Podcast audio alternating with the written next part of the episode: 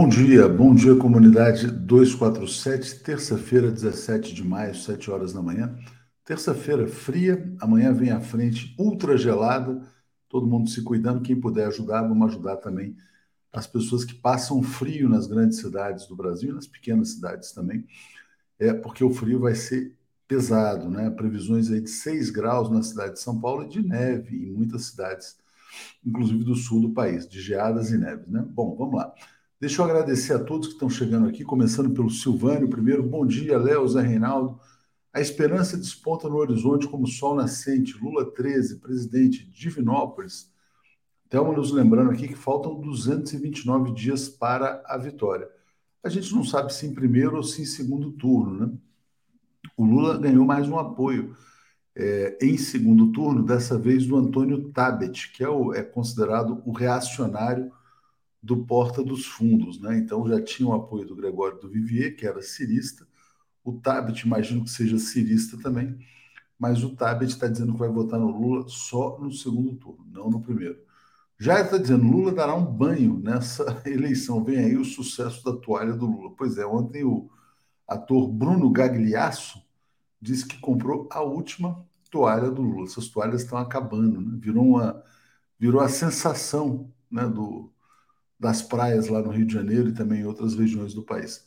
Nilson Abreu, bom dia. Bolsonaro dizendo que reconhece algo de bom no governo Lula, sua equipe estará querendo tirar algum proveito, não é elogio, né? O Bolsonaro tentou justificar o seu fracasso, falar, ah, não, a vida do povo era melhor, mas também não tinha guerra, não tinha essa coisa do fique em casa. Bom, o Lula enfrentou a maior crise financeira da história que foi a crise financeira de 2008, uma das maiores crises, né? teve a crise de 29 também.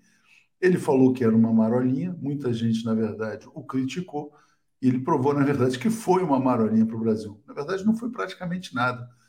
2010, dois anos depois da crise de 2008, o Brasil crescia 7,5% ao ano. Melhor momento da história do Brasil. Né? Bom, obrigado aqui ao Magno Cortes, contribuindo para o documentário em nome da Sofia Virgínia Bezerra Cortez.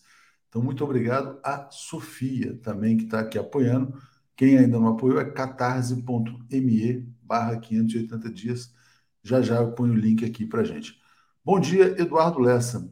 Lula conhece mais o brasileiro porque já passou pela pobreza. O país na mão dele tende a melhorar. Olha, mas não é que vai melhorar pouco, não, vai melhorar tanto, mais tanto. Ontem eu falava sobre isso com o Celso Amorim. O Brasil está tão comprimido, está tão atacado pelo golpe de Estado, que na hora que soltar, né, realmente vai ser assim uma coisa estonteante. O Brasil está tendo, neste ano, a menor taxa de crescimento entre todos os países da América Latina. O maior crescimento do ano vai ser o do Panamá, 7,5%. O segundo maior vai ser o da Venezuela. E o menor, o menor de todos, abaixo de todos os países, é o Brasil, com 0,5%. Isso nunca aconteceu, um fiasco tão grande, tão absoluto. Também, evidentemente, não pode dar certo um país cujas elites se unem para assaltar a população. Né? Então, evidentemente, é um país que permite ser assaltado, ele não pode crescer. Ontem eu falava sobre isso com Gessé Souza. Quem não assistiu, recomendo que assista uma entrevista muito interessante. Ele fala que a elite brasileira criminalizou o povo. Por quê? Para sequestrar o orçamento para ela própria. Aliás, existe o sequestro do orçamento, né? A remuneração da dívida interna no Brasil é um sequestro do orçamento pelos mais ricos. Vamos lá, Lia Oliveira, vai ser uma catarse, de fato, vai ser uma catarse a volta do ex-presidente Lula e o nosso querido Pedro Ayrton dizendo: o Haiti é aqui. Pedro, queria dizer o seguinte: ó, o Café Beatriz realmente é espetacular. Cadu Lacerda, notícias do Pepe, seria bom ouvi-lo. Pepe, quinta-feira, 13 horas da tarde, a uma da tarde. O tema é a guerra total do Ocidente contra a Rússia. Não só contra a Rússia. Hoje tem uma entrevista muito interessante do William Burns, que é o chefe da CIA, em que ele fala: a Rússia não é o inimigo principal dos Estados Unidos. O inimigo central é a China. A gente vai publicar essa matéria. A Cláudia Maranhão fala: é, Léo, essa destruição é um plano dos imperialistas contra nós. É verdade. A, a, destruição do Brasil foi planejada pelo Império. No entanto, o Brasil sempre se levanta, né? Na verdade, o Brasil se levanta, constrói, é derrubado, levanta de novo, e o Lula está aí dizendo que está com mais ânimo dessa vez do que jamais esteve para reconstruir o Brasil. Vamos seguir então com o nosso querido Zé Reinaldo. O comentário de Zé Reinaldo. Bom dia, Zé Reinaldo Carvalho, tudo bem? Bom dia, Léo. Bom dia, comunidade da TV 247. Tudo bem? Tudo andando aqui na luta. Na luta, é isso aí. 17 de maio, Zé. O que, que te lembra 17 de maio? Então, é uma importante data. Hoje é o Dia Internacional de Luta contra a Homofobia. É uma decisão da ONU, porque nesse dia, você imagina, Léo, até o ano de 1990, a a... o homossexualismo era considerado doença. Então, foi neste dia, em 1990, que a Organização Mundial de Saúde decidiu retirar o homossexualismo dessa categoria de doenças. Então, em função disso, comemora-se o Dia Internacional de Luta contra a Homofobia, muito importante, porque estamos ainda diante de, de muitas manifestações de intolerância, discriminação, que são expressões de um pensamento reacionário muito em voga aqui na sociedade brasileira. Muito bem lembrado, até porque o Brasil tem um presidente homofóbico, né? O Brasil tem um presidente racista, miliciano, homofóbico também. Cris Vale está dizendo: Lula vai pegar o Brasil destruído, vai dar muito trabalho, mas conseguirá retomar o caminho do progresso e da justiça social. Eu acho que a situação hoje, inclusive, é melhor do que era em 2002. Tem gente que discorda. Eu acho que, do ponto de vista econômico, ela não é tão grave quanto era naquele momento. O Brasil, naquele ano, estava quebrado, estava no FMI. Esse, esse, dessa vez não está. Né? Mas a situação institucional é mais complicada. É, Ana Lúcia Mello contribuiu, vou botar seu nome aqui também na lista das pessoas que apoiaram o documentário que já está bem perto da meta. Zé, vamos começar por Cuba. Vamos começar aqui como, trazendo uma notícia de Cuba que é bem interessante. Cadê? Está aqui, ó. Cuba considera que medidas de flexibilização dos Estados Unidos são positivas, mas de alcance limitado, né? Teve uma reabertura dos voos internacionais. Então peço para você falar sobre a situação atual do embargo. Muito bem, é isso, é um pequeno passo que os Estados Unidos dão no sentido de alterar uma situação que continua sendo muito é, negativa para Cuba e para as relações bilaterais e também as relações de Cuba com o mundo. De qualquer maneira, é, são duas medidas. Uma delas é a, a liberação dos voos não só mais para Havana, porque antes os voos só podiam chegar em Havana, agora pode chegar em outros pontos da ilha, o que vai facilitar um pouco mais o turismo. E a outra medida é flexibilizar o valor das remessas. É, até agora, é, as remessas eram de no máximo mil dólares por trimestre, que cada família residente nos Estados Unidos poderia enviar para seus familiares em Cuba.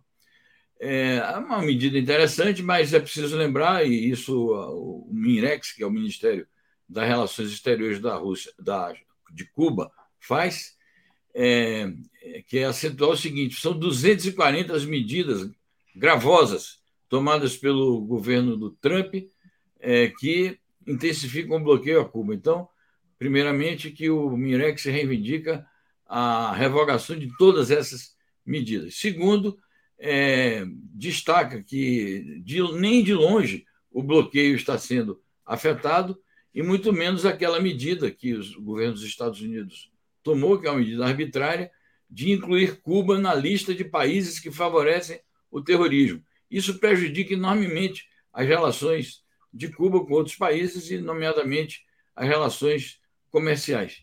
De maneira que é, a nota do Ministério das Relações Exteriores de Cuba destaca isso. São medidas positivas, num rumo correto, mas de alcance limitado. A gente espera que seja um primeiro passo e uma abertura de caminho para é, restaurar é, as relações de uma maneira mais correta possível e avançar-se para o fim do bloqueio, que é uma coisa que realmente prejudica a população cubana como um todo. Acabei de receber aqui uma pesquisa, Zé, pesquisa preocupante, viu, no Rio de Janeiro, que aponta a liderança do governador Cláudio Castro. Vou deixar para a gente comentar mais adiante aqui com o Paulo e com o Alex. Então não é, não está fácil, né? Vamos trazer agora uma notícia aqui sobre China, também importante, Zé, que é essa aqui, ó.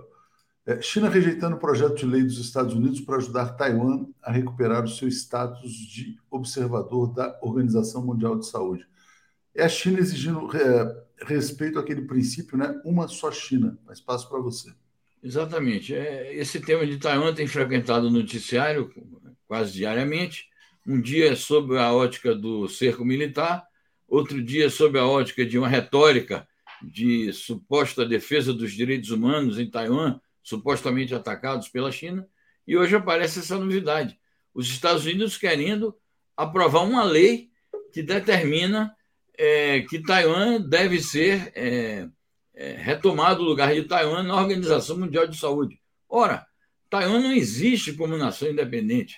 Quem tem o um lugar na Organização Mundial de Saúde é a República Popular da China, do mesmo modo que a República Popular da China, que tem assento nas Nações Unidas, como todo, em todas as suas agências, em todas as suas instâncias, inclusive no Conselho de Segurança, com direito a veto.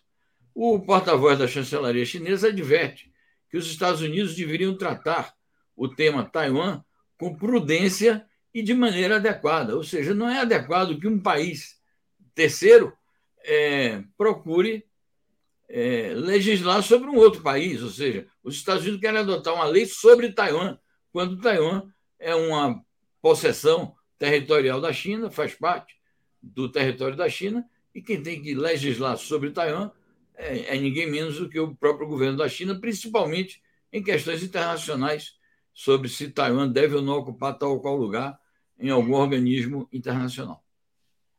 Maravilha. Zé, deixa eu trazer então, vamos seguir aqui, tem muita coisa para a gente debater hoje aqui, além de várias notícias sobre a guerra. Houve a rendição lá né, em Azovstal, que eu acho que é a notícia mais importante do dia. Deixa eu colocar no ar essa aqui. Ó. Estados Unidos comemoram sucesso em teste de armas hipersônicas como grande conquista. Né? Muita gente fala, Zé, que a Rússia, inclusive, estaria, estaria mais desenvolvida nessas armas do que os Estados Unidos. É, a Rússia foi quem primeiro anunciou o êxito nesses testes é, e agora os Estados Unidos estão correndo atrás. Estão dizendo que fizeram um teste bem sucedido, que atingiram essa velocidade aí cinco vezes mais rápido do que a velocidade é, do som. E, portanto, nós estamos aqui diante de uma nova corrida armamentista. Essa é que é a verdade. Daqui a pouco vão aparecer outros países também dizendo que estão desenvolvendo exitosamente experiências nesse sentido. Daqui a pouco vão aparecer novos experimentos na área da, das armas nucleares. Aliás, esse próprio, esse próprio é, hipersônico é também ligado à, à velocidade para arremessar foguetes que contenham armas nucleares. Enfim, nós estamos numa situação realmente é, me parece muito mais é, bélica, muito mais tensa do que era na época da Guerra Fria. Fala-se que é a Guerra Fria 2.0, mas eu acho que é algo muito maior, mais intenso, mais grave, mais ameaçador para a segurança internacional. Sobre isso, Zé, vou trazer uma entrevista do William Burns, que é o chefe da CIA. Tem tudo a ver com esse seu comentário, quer dizer, o mundo está numa guerra fria total, né? e os Estados Unidos dizendo que o verdadeiro inimigo é a China. Quer dizer, o maior inimigo é a China, não a Rússia. Continuando então aqui, Zé, vou passar para a notícia mais importante de ontem, que foi o fim do cerco àquela usina lá em Mariupol, a rendição. Então passo para você falar a respeito disso. É isso, são os últimos resistentes, é, caracterizados como alguns combatentes do exército ucraniano, outros é, membros do batalhão Azov, que é um batalhão nazifascista abrigado pelo exército ucraniano e abençoado pelo governo ucraniano, nomeadamente pelo presidente da República, o Volodymyr Zelensky. O Pepe Escobar eh, divulgou ontem um tweet dizendo que eh, há generais ou oficiais americanos e da OTAN entre aqueles oficiais que se renderam no dia de ontem. Né? Eh, quero destacar que a Rússia cumpriu os compromissos que assumiu de que na base de uma rendição, eles iam dar assistência total a, aos soldados feridos, isso está sendo feito.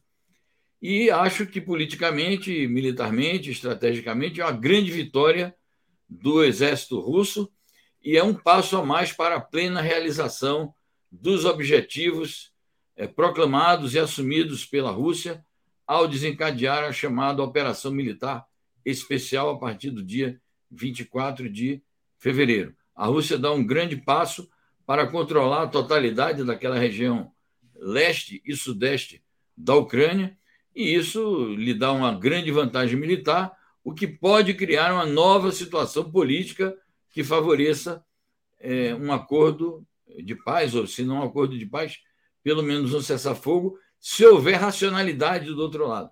E, e, claro que aí é que está o problema. O outro lado teria que reconhecer a derrota, sentar-se à mesa de negociações e fazer, naturalmente, uma negociação compatível, que leve em conta também os seus interesses.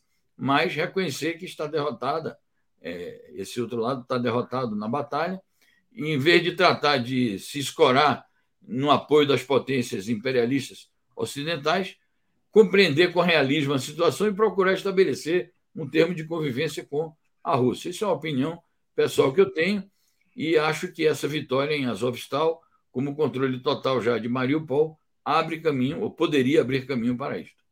É, exatamente. Em tese, poderia abrir caminho se houvesse a disposição ali em negociar e não em manter uma guerra infinita. Miguel Silva, lá da Sérvia, fala assim: que a esquerda brasileira fique esperta. Daqui a pouco haverá leis Yankee sobre a Amazônia. Realmente, muita cara de pau dos Estados Unidos. Paulo Sérgio Félix, quando o 247 irá organizar uma visita a Cuba para os seus assinantes? Né? A gente falou isso na época da vacina, né? que seria o turismo da vacina.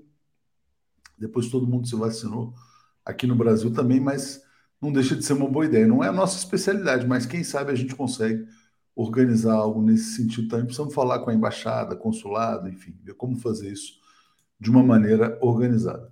Zé, olha só, vou botar aqui então, depois da conquista de Mariupol, uma fala importante do Kremlin, dizendo: Rússia tem segurança de que cumprirá todas as suas metas na Ucrânia. Né? Então, parece que pacientemente eles estão cumprindo as suas metas, não na velocidade que muitos imaginavam, mas estão avançando. Né?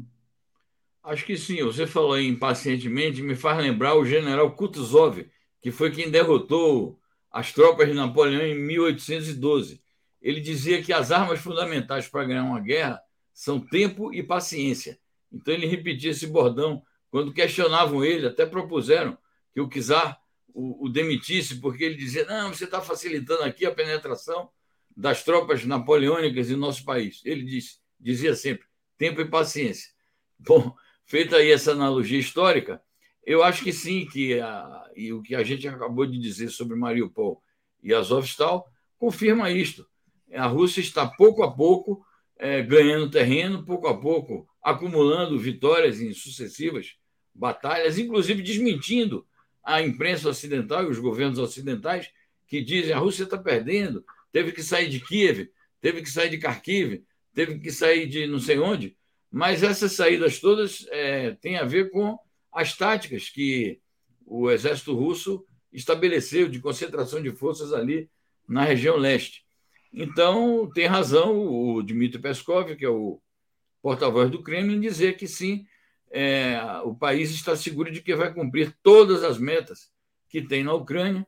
E eu repito que o cumprimento dessas metas poderá levar a obtenção de um acordo de cessar-fogo com base na racionalidade e no realismo de ambas as partes. Quando eu digo ambas as partes, é Ucrânia e Rússia, porque se meter aí os países da OTAN, os Estados Unidos, União Europeia, então eles vão dizer para o Zelensky que não faça nenhum acordo, porque o interesse deles é expandir a OTAN, como a gente vai ver em outras notícias que temos no nosso noticiário de hoje. Exatamente. Antes de continuar Zé, eu queria te pedir para comentar esse comentário do Cadu. Creio que o desejo imperial é tentar quebrar a Rússia na corrida de despesas militares, como na época da União Soviética e derrubar Putin. Só que o mundo não é mais o mesmo. Você acha que passa por aí, quer dizer, um expanso, uma corrida armamentista que possa levar ao colapso financeiro? Eu acho que isso faz parte, é um dos aspectos. O prolongamento da, da guerra, é, tornar mais rigorosas as sanções econômicas, financeiras e comerciais. Confiscar os bens da Rússia sob o pretexto de que vai utilizar esses recursos para reconstruir a Ucrânia. Tudo isso faz parte de um processo de exaustão da Rússia. Né? Nós já temos essa notícia publicada em português também, viu? Aí no nosso... Ah, eu vou, eu vou pegar, mas não sabia, mas de qualquer maneira. É isso. Essa é uma notícia de hoje, né? O ministro das Finanças da Alemanha anunciou a intenção de confiscar os ativos da Rússia a pretexto de uh, na verdade, reconstruir a Ucrânia, como você falou. Só que é uma situação muito complicada, né? Porque isso aí é você roubar ativos de outros países. Existem ativos alemães na Rússia também. A Rússia, enfim, construiu lá o gasoduto que vai até a Alemanha. Então, é uma situação bastante complexa e está criando um antagonismo entre Rússia e Alemanha que é muito perigoso, né, Zé? Passo para você falar sobre isso com mais detalhes. Exatamente. Então, concluindo o comentário em relação ao que disse o Cadu, é, eu acho que sim, a, a, tentativa de exaurir a Rússia através de uma corrida armamentista extremamente dispendiosa, num quadro em que o país está sancionado, isso é sim um, aspecto, um dos aspectos das táticas do imperialismo estadunidense e europeu. Essa notícia, além do que você já falou sobre o absurdo que está contido nessa mensagem, é, tem o fato de que não é só o ministro alemão das Finanças está verbalizando ou anunciando algo que está sendo discutido abertamente entre os países do G7, portanto, envolve também os Estados Unidos, envolve o Japão, envolve os demais países chamados mais ricos é, do mundo capitalista, e envolve a União Europeia e a OTAN. Então, é uma discussão aberta nos blocos internacionais dos quais essas potências fazem parte. A intenção manifesta é esta: confiscar os bens da Rússia, na verdade, roubar é, indebitamente, é uma apropriação indébita de um patrimônio nacional. Eles podem alegar que é de oligarca, que é de financista, etc., mas é patrimônio, é, é riqueza de uma nação que está sendo alvo dessa cobiça e desse confisco.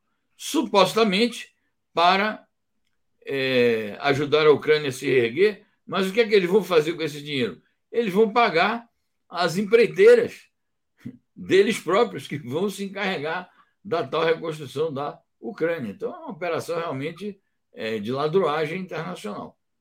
Exatamente.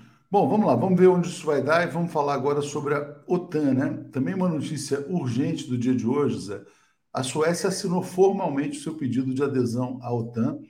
Antes de passar, quero agradecer aqui bastante ao Breno Valadares, nosso novo assinante, Zé. É isso, é mais um passo que se dá no sentido de intensificar a militarização de toda aquela região oriental da Europa, no caso agora lá para o norte. É, a Suécia dá, portanto, um passo a mais, porque ontem tinha sido anunciado pela primeira-ministra que faria isto, que sim, que nós vamos pedir adesão, só que não se esperava que fosse já hoje. Então, hoje eles já assinaram o documento, certamente estão apressados para que a coisa tramite num ritmo também veloz e seja objeto de discussão na pauta da cúpula da OTAN, que terá lugar agora em Madrid, no mês de junho. É, não sei ainda como é que eles vão organizar essa pauta e se esse assunto é, comparecerá e irá a votos. De toda forma, é, tem também a Finlândia, que está se preparando para fazer a mesma coisa. A Rússia já disse que vai reagir, isso vai implicar uma maior militarização da sua fronteira com a Finlândia, nós comentamos isso aqui ontem, são quase 1.300 quilômetros. É, é incrível como esses países ocidentais imperialistas estão agravando a situação, porque eles sabem que o que motivou a, o desencadeamento da operação militar especial, ou como queira, a guerra na Ucrânia, foi exatamente a tentativa de expandir a, a OTAN para é, o ponto mais próximo da fronteira da Europa Oriental com a Rússia. Agora, eles vão para um outro ponto importante da fronteira com a Rússia, que é a Finlândia, e mais um país vizinho da Finlândia, que é a Suécia. Então, isso agrava enormemente o conflito e mundializa esse conflito, na minha opinião. E a Rússia disse que vai reagir de maneira militar também. Vamos aguardar o que é que vai acontecer sobre isso é uma escalada gravíssima. Né? O Jair Costa dizendo: Ucrânia é uma guerra diferente, uma guerra paradoxalmente humana pela Rússia e bárbara pelo Império Ocidental. Barbárie versus civilização. A capa, falar nessa questão da barbárie, a capa de hoje do, do Valor Econômico é sobre a pandemia, epidemia de fome que vem pela frente. Vários países estão proibindo as suas exportações de alimentos, sobretudo de trigo, né? porque vai faltar trigo no mundo em função dessa guerra, e o trigo é um elemento essencial para a maioria da população humana. Né? É, tem a ver com a segurança alimentar da humanidade. Bom, Erdogan, é, líder turco, dizendo que uh, é impossível que a Turquia apoie a entrada da Finlândia e da Suécia na OTAN. Ele tem poder de veto, Zé? O que, que ele pode fazer para impedir? Ou, ou, ele, ou ele vai ser, na verdade, superado pela pressão estadunidense? Vamos ver se ele será superado pela pressão. É isso. Tem determinadas decisões que requerem um consenso na OTAN. É, naturalmente que a posição do Erdogan acaba sendo positiva, porque é, ela pode impedir é, que se caminhe para essa escalada que nós acabamos de caracterizar. Embora eu faça uma ressalva é, em relação às motivações do Erdogan.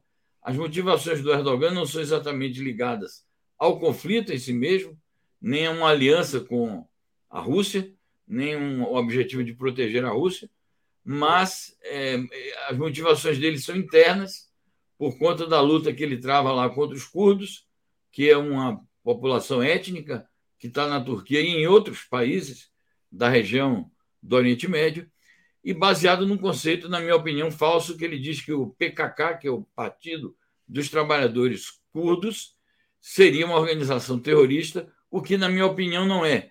E ele se queixa, então, que a Finlândia e a, e a Suécia protegem esta organização supostamente terrorista. Então, eu me permitiria fazer esta ressalva em relação às motivações do Erdogan, mas eu acho que no contexto geopolítico isso acaba sendo algo positivo, porque atrapalha os planos imperialistas de expandir ainda mais as forças da OTAN. Deixa eu ler o comentário aqui da Bárbara, está dizendo que tristeza ver o mundo cedendo ao modelo unipolar do Império Americano e com isso enfiando o planeta em situação de alta vulnerabilidade e futuro possivelmente miserável. Né?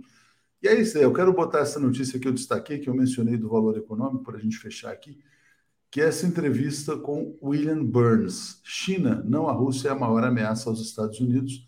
Ele é o diretor da espionagem americana, né? Uh, concedeu uma entrevista ao Financial Times. Estão dizendo, ó, o foco, o objetivo final, na verdade, é a China. A Rússia é só uma etapa. Isso confirma uma entrevista que eu fiz semana passada com o Rogério Anitablian, em que ele falava isso. A Rússia é só uma etapa na guerra dos Estados Unidos contra a China. Perfeito. Essa é uma tese que tem percorrido todos os raciocínios das forças progressistas eh, no mundo, aquelas forças mais lúcidas, que têm opiniões corretas sobre a natureza desse conflito, e agora é ninguém menos do que a principal autoridade da espionagem estadunidense que vem confirmar isso. Ele está confessando, na verdade, aquilo que todo mundo sabe, que os Estados Unidos têm esse objetivo de atingir a China, porque é realmente o país que pode rivalizar com os Estados Unidos e se tornar a principal potência econômica e geopolítica é, nos próximos anos. Então, faz todo sentido e a China certamente que compreende bem também esta situação. Cadu Lacerda está dizendo, Zé, não foi tudo de propósito nessa coisa das pressões para entrar na OTAN, tudo para provocar a Rússia e tirar Putin, tudo para enfraquecer a Ásia. Né? Te passo então para fazer um comentário final sobre essa questão da OTAN. Bom, essa questão da OTAN é, ela é antiga. É, desde o momento em que a União Soviética foi extinta, mais de 30 anos, final de 1991, que a, a OTAN, que deveria ter sido extinta, porque o Pacto de Varsóvia também tinha sido extinto, que era o pacto militar em torno da União Soviética, ao invés de fazer isso, a OTAN foi se expandindo. E a área de expansão foi exatamente o leste da Europa e os países da antiga é, Iugoslávia, alguns da antiga é, União Soviética e a maioria de todos eles é, antigos membros do bloco é, socialista do leste europeu. Então, sim, acho que a, a pressão para expandir a, a OTAN e a intensificação disso acabou sendo mesmo uma provocação aberta contra a Rússia, porque a partir de 2005 e 2007, o Putin começou a protestar contra isso e ele foi se caracterizando como um adversário direto dos Estados Unidos. Então, claro que os Estados Unidos têm sim interesse em tirar o Putin do poder através do seu enfraquecimento nesse, nesse conflito aí. Só para fechar também, ontem tinha uma notícia de que a moeda russa, que é o rublo, estava na maior cotação histórica contra o euro em cinco anos. Né? Então, não está sendo fácil também. Zé, obrigado. Vamos seguir aqui. Grande abraço a você. Muito bem, um abraço e até amanhã. Bom programa a todos e boa jornada. Valeu. Alex Sonic e Paulo Moreira Leite. Bom dia, Paulo. Bom dia, Alex. Bom dia.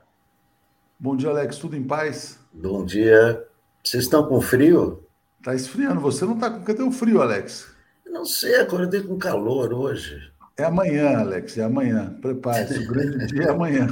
Hoje, na verdade, é de hoje para amanhã. A partir da noite de hoje, a queda vai ser é. brutal, né? Aproveito, até já que você trouxe esse mote aqui do frio, deixa eu só botar é. uma imagem aqui. É. É, eu vou botar, para quem puder colaborar com o padre Júlio Lancelotti, chave Pix 63.089.825 barra 0097 traço 96. Então tá aí, quem puder anotar 63.089.825 barra 0097 traço 96. Frio realmente tem, deixa muita gente, dizer, tem muitas pessoas morando na rua em São Paulo e em outras cidades também. O pessoal está cobrando o Saruê, o Saruê passou mais cedo hoje, não deu para. Na hora que eu vi, ele já tinha passado. Paulo Moreira Leite, você nos deu o bolo. Ontem você tinha um bom motivo. Você foi entrevistar é, alguém ligado à questão do melanchão. Só conta para gente quem é essa figura que veio ao Brasil, é, para a gente saber um pouco também do que, que se trata. Isso, bem, uh, a França, ela, além de ele, os franceses elegerem, os, franceses que vivem na França, né, elegerem a Assembleia Nacional, eles também elegem né, uh, um, um pequeno grupo de deputados que representam os franceses que moram no exterior, né? na América Latina tem uh, um, um, vamos assim, um distrito que começa uh, no México e vai até a Patagônia. E oito partidos disputam um, um deputado, disputam uma vaga. Né? Eu fui entrevistar uh, o, o, o, Christian Rodrigues, que é um antigo militante uh, chileno, que ainda na juventude foi preso, ah, depois ele foi expulso para a França e vive na França há décadas. E hoje ele é uma das lideranças da França Insubmisse, que é o movimento do Mélenchon. E ele veio ao Brasil para conversar com os, os residentes franceses. No domingo, ele, ele, ele, teve uma conversa no restaurante francês aqui na, uh, uh, no Jardins. Apareceu um grupo de, de franceses de várias idades, com vários, inclusive com vários pensamentos. Né? E ontem, e ontem eu fiz uma entrevista com ele, que vai sair na, na TV do PT nessa sexta-feira. Né? E foi uma conversa muito interessante, né? uma pessoa que tem histórias para contar, que tem, enfim, falando do, do, da, do que ele espera da esquerda, o que, que se pode esperar dessa eleição. Eles estão achando que pode ocorrer, mais uma vez, aquela coisa que chama de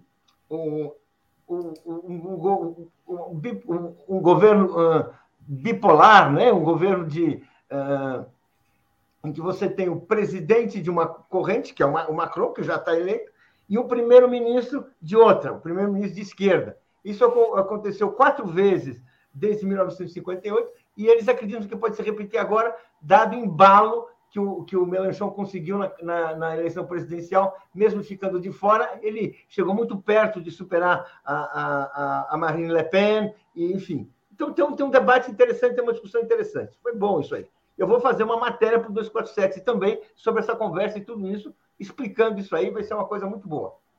Obrigado, Paulo. Vou pegar a pergunta aqui do Luiz Dom Pepe Agenor e vou passar para o Alex. Léo, Bozo disse que jamais será preso. Teremos um suicídio lá Getúlio com o surgimento de um novo mártir da extrema-direita? Alex, o Bolsonaro está muito nervoso, né? Dizendo que o Brasil vai ter eleições conturbadas, ficou xingando disse ontem que ele não é foda, fodão, como as pessoas acham. Ninguém acha ele fodão, né? Ninguém nunca achou.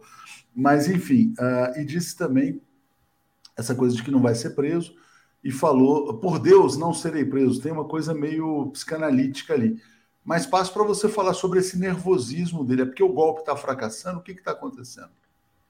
É, o que ele demonstrou ontem não foi um discurso de uma pessoa que está segura é, do, do, seu presente e do seu futuro. Né? Não é.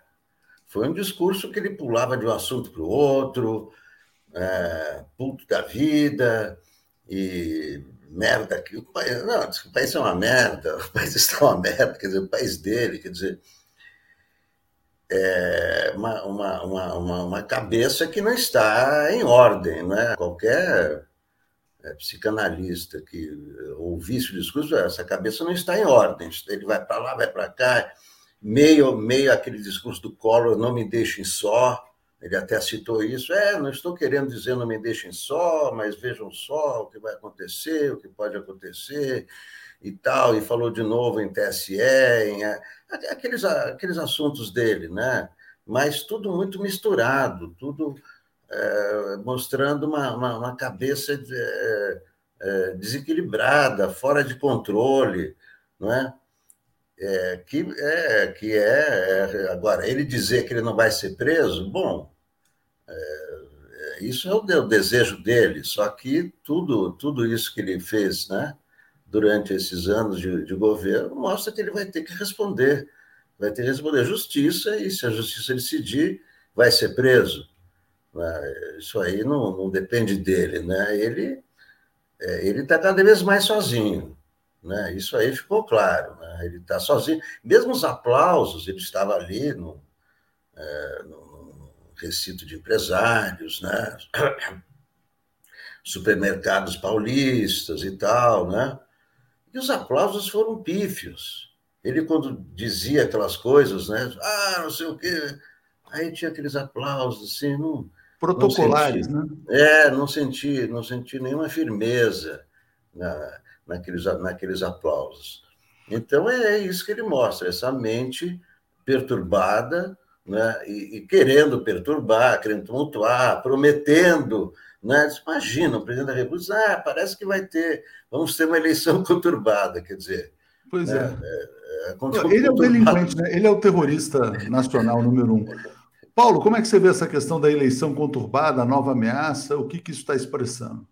Olha, uh, esse, esse pronunciamento do esse discurso, sei lá como a gente vai chamar, do Bolsonaro ontem, que a gente comentou, que a gente comentou ontem, é meio é, é o discurso uh, de quem não aceita uma ideia básica da democracia, né? Que você uh, a transitoriedade do poder, que você tem que entregar o cargo quando você não ganha uma eleição, e é evidente que o Bolsonaro está numa situação de quem não, não vamos dizer assim, não Uh, não está, não, ele está se recusando a cumprir um ritual que pode ser inevitável caso o Lula ganhe a eleição. Ele está claramente, assim, uh, uh, de uma maneira até irracional, sem conseguir uh, assumir o papel dele. E, portanto, isso abre brecha sempre para que você tenha movimentos ilegais, movimentos de contestação do resultado eleitoral.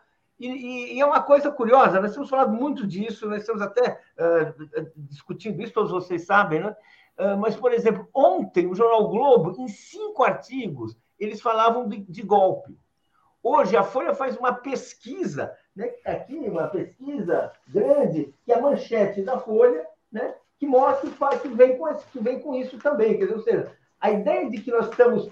Tá aqui, ó, partidos vêm risco de golpe de Bolsonaro e autoridades escalam. Isso é a manchete da Folha, que é o jornal, vamos dizer assim, uh, de maior circulação no país no momento, se eu não estou enganado.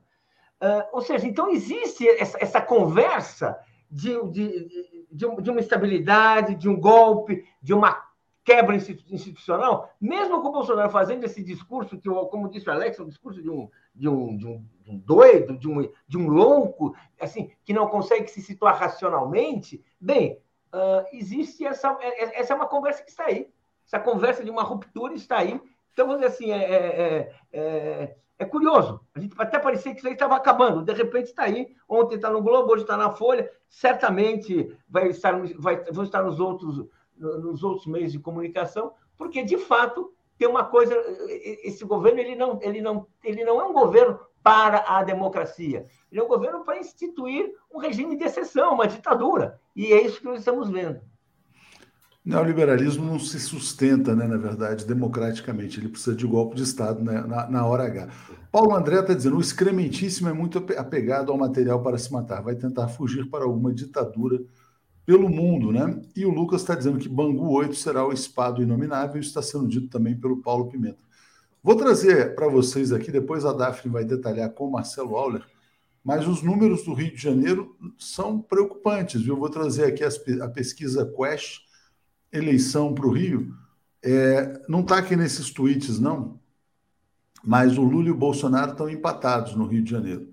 Então, o Lula tem 35% das intenções de voto, o Bolsonaro tem 35%, o Ciro tem 6%, o Dória tem 2%, o Janones tem 2% e a Simone Tebet tem 1%. O Rio é um dos estados em que o Bolsonaro tem o seu melhor desempenho. Então, aqui, ó, a pesquisa mostra que o Lula caiu em março de 39 para 35 e o Bolsonaro foi de 31 para 35. Os dois estariam empatados. Mas aqui eu vou, eu vou trazer para vocês os números do governo estadual. Então tá aqui, ó, cenário 1, Cláudio Castro 25, Freixo 18, Rodrigo Neves 8. Cenário 2, 26, 19, 8, 27, 19, 9 no 3. As variações é quando eles colocam outros candidatos, mas basicamente só tem esses três nomes aqui no páreo, né? O, o Castro, que é o atual governador, o Freixo e o Rodrigo Neves. Aí você vai ver a pesquisa, tem coisas interessantes. Então, o, o Cláudio Castro agora, ele se isolou, na verdade, fora da margem de erro, em primeiro lugar. É, e tem também um ponto que eu queria trazer para vocês, que é o seguinte. É, aqui, ó.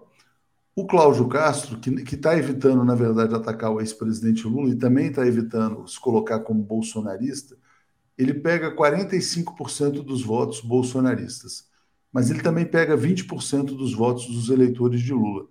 E o Marcelo Freixo só pega um terço dos votos daqueles que declaram voto no ex-presidente Lula. Então é, é interessante porque ele consegue, na verdade, pescar um pouco também no eleitorado lulista. Né? e ele é extremamente desconhecido. Então, ele está em primeiro lugar sendo pouco conhecido. Vai ser difícil superar. Ele é um, ele é um governador uh, acidental, né? porque na verdade ele era vice do Witzel, mas está numa situação favorável. passo para você, Alex. Bom, quem está em primeiro lugar para governador do Rio é, é, é o Nulo, com 33%. Nulo e branco no Rio está dando 33% nessa pesquisa. E o Cláudio Castro está em segundo, com 25, e o Freixo em terceiro, com 18. Então, é uma situação muito indefinida ainda, porque não começou a campanha. Né? É, não, não, dá para dizer que esses números aí, né, com tantos, né, com é, mais de um terço voto nulo e branco, ou não sabe quem, quem vai votar, né? então, né, agora, o, o, o empate do Lula com Bolsonaro com Lula no Rio, o Rio de Janeiro é, é o berço, né? É o berço do, político do, do, do Bolsonaro. Né? E o Rio de Janeiro, infelizmente, tem uma tradição né, de péssimas escolhas. Né? É, raramente né, o Rio de Janeiro teve governantes à altura do que é o Rio de Janeiro, né? tanto que né, o Rio de Janeiro está numa, nessa situação horrorosa hoje, do ponto de vista social, né, econômico. É... Vários acabaram presos, inclusive amanhã, Alex, o Garotinho é. vai anunciar se é candidato a governador ou não. Ainda tem a possível volta do Antônio Garotinho também, né? É terrível, né? A galeria né, de governadores do Rio de Janeiro, os tempos eh, Chagas Freitas, aquelas coisas todas, né? É, Paulo, olha só, como é que você vê essa questão? De... Hoje tem uma entrevista do Marcelo Freixo também no, no jornal o Globo, em que ele tenta dialogar com o público religioso. Né? O, o Cláudio Castro tem uma liderança grande no interior do Rio, né, e uma situação mais difícil na capital, mas o Freixo tenta quebrar essas resistências entre o núcleo mais evangélico, vamos dizer assim. E tem uma situação aqui, talvez esse, esses, esses três cenários estejam mostrando a necessidade de uma aliança entre o Freixo e o Rodrigo Neves, né? que é do PDT, mas que é dificultada pelo fator Ciro Gomes. Mas passo para você, Paulo. Olha, a questão do Rio de Janeiro é, é, relativa, é uma questão política relativamente antiga. Uh, o, o, Partido dos Trabalhadores, que no fundo seria o, o, o, grande motor da campanha do Lula no Estado, nunca conseguiu se constituir uh, corretamente no Rio de Janeiro, fez acordos espúrios, fez, teve muita intervenção federal no Estado, que provocou rupturas locais, ou seja, então existe uma fraqueza, vamos falar assim, quase que uma fraqueza, aspas, congênita no Partido dos Trabalhadores, na esquerda no Rio de Janeiro, que não que, que não que, que sempre ficou assim dispersa e sem uma, um, uma liderança muito clara, desde que o Brizola, enfim, se foi. Então essa, essa é, é, esse, esse é um problema. O, toda a campanha o, o Partido dos Trabalhadores lança uma ideia, lança um candidato, uh, imagina uma aliança e, e, e, não consegue. Ou seja, daí vem um outro, vem um outro, vem um outro candidato e consegue. É, assim, é um problema, sim essa, essa, essa, uh, esse empate Lula e Bolsonaro não surpreende. Claro, Rio de Janeiro é um local, um local que tem muitos aposentados, muitos aposentados militares, então existe um, um, caldo de cultura para que favorece isso, mas também existe uma fraqueza do, uh, da, da, esquerda no Rio de Janeiro, do Partido dos Trabalhadores no Rio de Janeiro, para realmente ter, ter uma posição de liderança e, e, e, realmente se firmar. Esse é um problema, é um dado que, vamos dizer assim, que a gente está vendo que, pelo visto, mesmo aliança com o Freixo não se resolveu. É, o dado Lula-Bolsonaro é esse aqui, ó, Lula 35, Bolsonaro 35, né? Depois a gente vai detalhar mais essa pesquisa também. Deixa eu só trazer os comentários aqui, é, alguns que chegaram. O pessoal está pedindo aqui o, o Pix do Padre Júlio, está na descrição do vídeo. Eu coloquei o link do Instagram lá da paróquia do Padre Júlio, né? Então, Rosimeire está pedindo, eu não pude anotar aqui, mas está na descrição do vídeo, tem, tem lá o link. O Vinícius Boixá dizendo, teve lançamento do André Siciliano em São João de Meriti, de Meriti. Freixo enviou um vídeo, estava muito longe de Ipanema. Está fazendo aqui uma, uma ironia, né, com o fato do Freixo não ter ido lá a São João de Meriti. Nilo Alves está dizendo, Pedro Simão nunca foi um democrata, traíra sempre, mas vocês viram a declaração dele sobre Lula? a pessoa não saber envelhecer é triste, né? O Pedro Simão está dizendo que vota nulo no segundo turno, se for Lula e Bolsonaro, mas o Lula tem ganho apoios, né? Vou botar só um na tela aqui, mais um, na verdade. É, a gente está chamando aqui de reacionário, não a gente, né? Porque ele se coloca como, entre aspas, o reacionário do Porta dos Fundos, que é o Antônio Tabet, dizendo que vota no Lula no segundo turno, né? Então, enquanto o Gregório do Viver fala que vota no primeiro, tem que votar no primeiro, ele está dizendo que vota no segundo turno no ex-presidente Lula. Agora, tem um outro fato político que eu queria trazer para vocês, que é o colapso total do PSDB.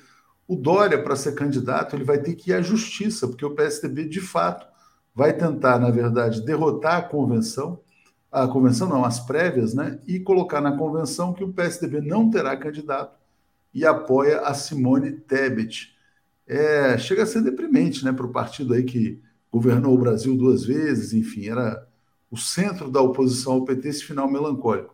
Passo para você, Alex, na sequência o Paulo, para falar sobre essa questão do PSDB e do Dória. Esses dois personagens que você citou, do Dória e o Aécio, né, eles é que né, destruíram, né, tiveram a parte importante. Não, não, não são só duas pessoas que conseguem destruir um partido, claro, mas foram, né? O Aécio foram os dois pilares que conseguiram né, minar. O partido está completamente dividido, sem rumo. É, ficou um partido pequeno, né, um partido menor que o MDB. É claro, está na cara que o, o, MDB é um partido maior, portanto tem, tem mais deputados, tem mais fundo eleitoral, vai, vai ser o cabeça de chapa. E o PSDB se né? tem que se conformar com o seu vice. Né? E é, é, é, com isso que o Dória não se conforma. E, o que, que vai dizer a justiça? Quer dizer, é uma, é uma, questão partidária, a questão é do partido, ninguém pode obrigar o partido a ter um candidato. E é e, e, e evidente que a convenção é que dá a palavra final e não as prévias. As prévias dizem uma coisa, e a, mas a convenção é que homologa.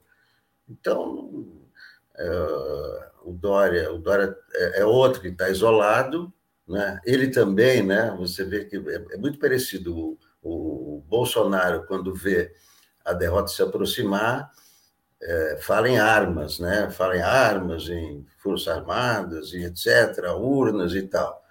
O Dória vai, o Dória também não se conforma em não ser o candidato, mas vai pelo caminho da justiça, vai para o TSE, não sei o quê mas não adianta nada disso, né? Ele já, já foi abandonado pelo partido, né? Tá, tá ali esperneando e etc. Mas já, já foi já foi abandonado. É interessante, é, Alex, isso aí também, porque na coluna do Merval Pereira de hoje no Globo ele está dizendo isso.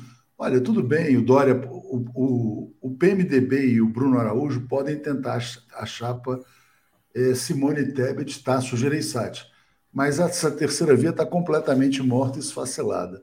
O Dória também pode tentar ser candidato pela via judicial, mas não tem apoio de ninguém. Então, ele está dizendo nessa coluna de hoje que morreram a terceira via e o PSDB. E aí passo para você, Paulo. Olha, eu acho que nós estamos assistindo o desfecho de uma tragédia política que foi descrita pela primeira vez pela professora Maria Hermínia Tavares de Almeida. Eu cito isso porque é muito importante.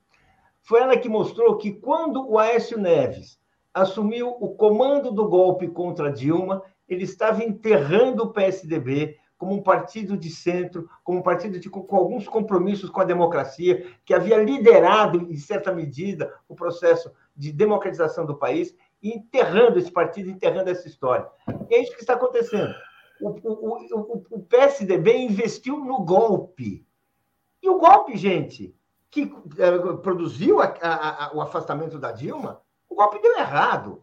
Transformou o país num cemitério econômico, político, social, eh, levou à eleição do Bolsonaro, fez com que o Dória criasse o Bolsodória. Ou seja, o PSDB, que era um partido que tinha vínculos com a democracia, com a história, com a história do país, vínculos que, que muitas pessoas podem falar que são positivos, se tornou um, uma sombra dele próprio. E está aí. O, Dória é o candidato que não tem voto. O Aécio é, é, é critica o Dória, mas eles estão falando como fantasmas de um, fantasmas de uma história que acabou, porque eles destruíram. Quando, quando o, o PSDB foi para cima da Dilma e fez a campanha pelo impeachment da Dilma, que era um golpe de Estado contra o Partido dos Trabalhadores, ele estava dando um tiro no próprio peito. O Partido dos Trabalhadores, que manteve seu vínculo com a sua história, com, seu, com, a população, conseguiu reagir, se reconstruir, está aí. É o favorito para ganhar a eleição. O PSDB está a caminho do silêncio, porque ninguém mais presta atenção. É isso que está acontecendo. Eles estão se xingando porque ninguém, ninguém suporta esse espetáculo. Aquela peça que acabou, não tem mais público, e ficam os atores brigando porque não tem o que fazer. A peça não tem mais público. O Alckmin foi esperto, né? Foi para a aliança com o ex-presidente Lula. E o Aloysio Nunes também é outro. Falou, isso aí está acabando, deixa eu pular para um outro barco. Bom, outro fracasso, outro fracasso melancólico também, é o final do ex-juiz Sérgio Moro, suspeito, responsável pela destruição de 4 milhões e meio de empregos no Brasil. Alex, Ministério Público Eleitoral determinou a investigação do Moro e da Rosângela por crime eleitoral. Olha, se a lei for cumprida, o Moro não poderá ser candidato a deputado federal, a senador, a nada. Por quê? Porque ele fraudou o endereço. A lei é clara, a pessoa tem que ter se mudado pelo menos com três meses de antecedência para mudar o domicílio eleitoral. E ele alugou o flat lá dois dias antes de uh, fazer isso. Então, o, o Moro só vai ser candidato se ele encontrar um juiz ladrão pelo caminho, que não é tão simples assim. Alex, passo para você falar sobre essa queda do Sérgio Moro. E é, da Rosângela junto, né? Também. É, parece que um, é um poço sem fundo essa queda dele, né? Porque ele foi caindo, caindo, caindo, caindo e não para de cair, né? Porque, porque ele sempre, né? O histórico dele é esse, de, de, de fraudes, né? É isso que ele está arrumando, é a vida que ele arrumou para ele, né? É o artigo 289, que você vê do Código Eleitoral. Inscrever-se fraudulentamente como eleitor. Foi isso que ele fez. Quer dizer, ele mora num hotel é, em São Paulo, quer ser candidato para São Paulo, né? Se ele quiser candidato, vai ser candidato no Paraná, que é o estado dele. E é, e é isso, é isso que o, o juiz, o promotor Reinaldo é, Mapelli Júnior é, está, está, está alegando. Quer dizer, não tendo domicílio eleitoral São Paulo, não pode concorrer para São Paulo. Né? Ele vai, vai para o Paraná, que é a terra dele, que ele tem ligações com o Paraná, né? para que, que ele vai. Mas né? eu acho que não dá mais tempo, viu, Alex? Eu acho que ele não consegue mais concorrer pelo Paraná também. Então, então infelizmente, vai ficar para próximo. Ele é jovem ainda, né? Fica para próximo. quatro anos. Não, o mundo não vai acabar, né? Espero. Então, é, o Brasil quase anos, acabou, né? Mas o mundo não vai acabar. É daqui a quatro anos ele tem dinheiro para os quatro anos, vai fazer pareceres, não vai, né? Vai ficar pobre. Então ele espera mais quatro anos e tal, já que não vai dar dessa vez. daqui a quatro anos ele tenta de novo. Exatamente. Alex, vou comentar, uh, vou trazer um comentário aqui que, na verdade, é uma crítica ali. O pessoal achou que a sua fala foi preconceituosa em relação ao Rio. Só vou fazer aqui, estou trazendo um comentário do Zé Arnulfo. Alex, você fala dos governos do Rio, mas não se esqueça do malufismo em São Paulo e do Dória bolsonarista. Essa coisa de botar mal não é privilégio de ninguém também, né? Então, assim, Eu adoro o Rio de Janeiro. O Rio de Janeiro é, é a melhor cidade do Brasil. É, eu adoro o Rio de Janeiro. Eu é, fiz várias, trabalhei em várias revistas no Rio de Janeiro, ia para o Rio de Janeiro, e é, é incrível. É uma cidade sem é, não sei, sem paralelo. É verdade. É Tem nada, nada, nada igual ao Rio, mas o Nilo é, Alves está dizendo, bom, de uma, e essas pessoas não conseguiram estragar o Rio, né? Essas pessoas né, não conseguiram estragar o Rio. E nosso telespectador lá do Ceará, o Nilo Alves, está dizendo: ó, José Guimarães, deputado federal, disse ontem que apoia Isolda Sela para o governo do Ceará. É o início da batalha final contra a família Gomes. Vamos vencer. Isso é bem interessante também. Eu vou trazer a turma lá do Ceará quando eles puderem falar, porque eles estão resolvendo esse impasse. O Ciro Gomes quer impor uma candidatura que é do Roberto Cláudio, ex-prefeito de Fortaleza. PT é, apoia a candidata do PDT, que é a Isolda Sela, que é a atual governadora. Né? Vamos ver como é que isso vai se resolver também. Mas, Paulo, eu quero te passar para comentar o tema do Moro, né? porque o Moro, na verdade, toda vez que ele é pego em flagrante em algum crime, o que, que ele faz? Ele ataca o ex-presidente Lula. Ele falou: ah, poxa, o pessoal está querendo é, contestar aqui o meu endereço, mas e o Lula, que foi condenado em três instâncias, né? E o Flávio Dino, né? Está dizendo, evidentemente, que o Lula não é condenado a nada, porque os processos dele foram anulados, então não existe condenação. O Moro finge que não sabe disso. O Dino escreveu o seguinte: olha, é constrangedor ver o ex-juiz suspeito Moro assassinar o direito em tweets. Ele tenta assassinar o direito todos os dias. Mas passo para você falar também sobre esse final melancólico, Paulo. Exatamente.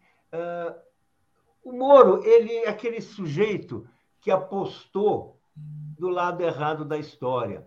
Ele achou que com, achou que com aqueles julgamentos absolutamente dirigidos, né? aquelas provas inexistentes, aquelas denúncias vazias, mas o apoio frenético de uma mídia que queria fechar a democracia, que queria derrubar um governo, que queria destruir um, um líder popular como Lula, o futuro dele estava garantido. Então vamos ver, assim, primeiro ele foi trabalhar para aquela empresa de lobby, foi morar nos Estados Unidos. Olha o mundo que ele pensou para ele, olha o que ele como, como a vida estava lhe sorrindo. Depois ele voltou para o Brasil achando que ia ser candidato a presidente. Não está conseguindo ser candidato. Olha, não sei se ele não está conseguindo ser candidato. E agora ele foi, foi assim, é acusado de fraudar endereço. Quem mora em hotel não tem endereço fixo em São Paulo, portanto, não, não pode ser candidato. E o Moro achou que, tava, que era impune, achou que podia candidatar. Olha, olha só, ele achou que podia condenar o Lula, achou que podia fazer processos, processos fraudados e, dar, e, e, e chegar onde chegou. Não, a sociedade brasileira reagiu e está reagindo. Essas decisões que cobram, eh, que exigem o cumprimento da lei, no sentido estrito, a lei como, como ela é, não aquela, aquelas interpretações uh, que, que, a, que a Lava Jato andou fazendo, bem, estão indo contra ele. O Moro está assim, ele, ele, ele tem, como disse o Alex, o Moro tem, parece que tem uma reserva financeira boa, parece que ele conseguiu alguma. Que aproveite, que aproveite, porque, na verdade, na política, na vontade do povo, está cada vez mais difícil ele chegar perto. Até porque, na medida em que a, a, a sociedade brasileira vai, se, vai, vai descobrindo o que fez a Lava Jato, o lugar do, do seu Sérgio Moro e de todos os seus aliados vai diminuindo, vai ficando cada vez menor, cada vez mais deprimente e quem sabe alguns acabem sendo obrigados a cumprir pena de prisão. A gente está vivendo isso, né? Na verdade, é o ocaso de todos os golpistas, né? Tem um outro tema que eu queria trazer para vocês, que foi a entrevista do Pacheco, no Rodrigo Pacheco, no Roda Viva, presidente do Senado, no Congresso Nacional, é, falou, pô, bora virar essa página da urna eletrônica que já encheu o saco. Mas ele falou daquele jeito mineiro, educadinho. Mas, Alex, eu acho que essa é a essência da fala dele também, né? Então passo para você falar sobre o Rodrigo Pacheco. Não, é, é, é, isso. Eu queria mencionar também essa manchete da Folha, que o Paulo se referiu, é, que as autoridades se calam. As autoridades não se calam. É, é, é, o, o, que a, a manchete da Folha diz respeito a uma enquete que a Folha fez com lideranças e etc.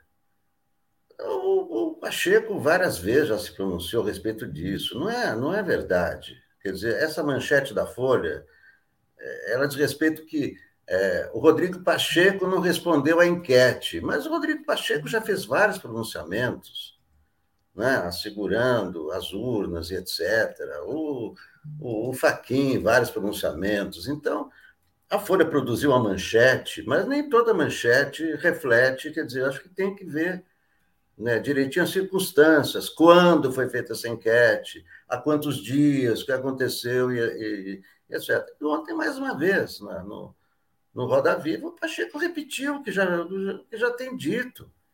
Não há a menor possibilidade de, de Forças Armadas intervirem, não há a menor possibilidade de o eleito não ser empossado. Isso, isso é, é, é do passado. Ah, vai ser eleito, mas não vai tomar posse. Isso é, é coisa de Carlos Lacerda. Isso é coisa do, do, do, do século XX.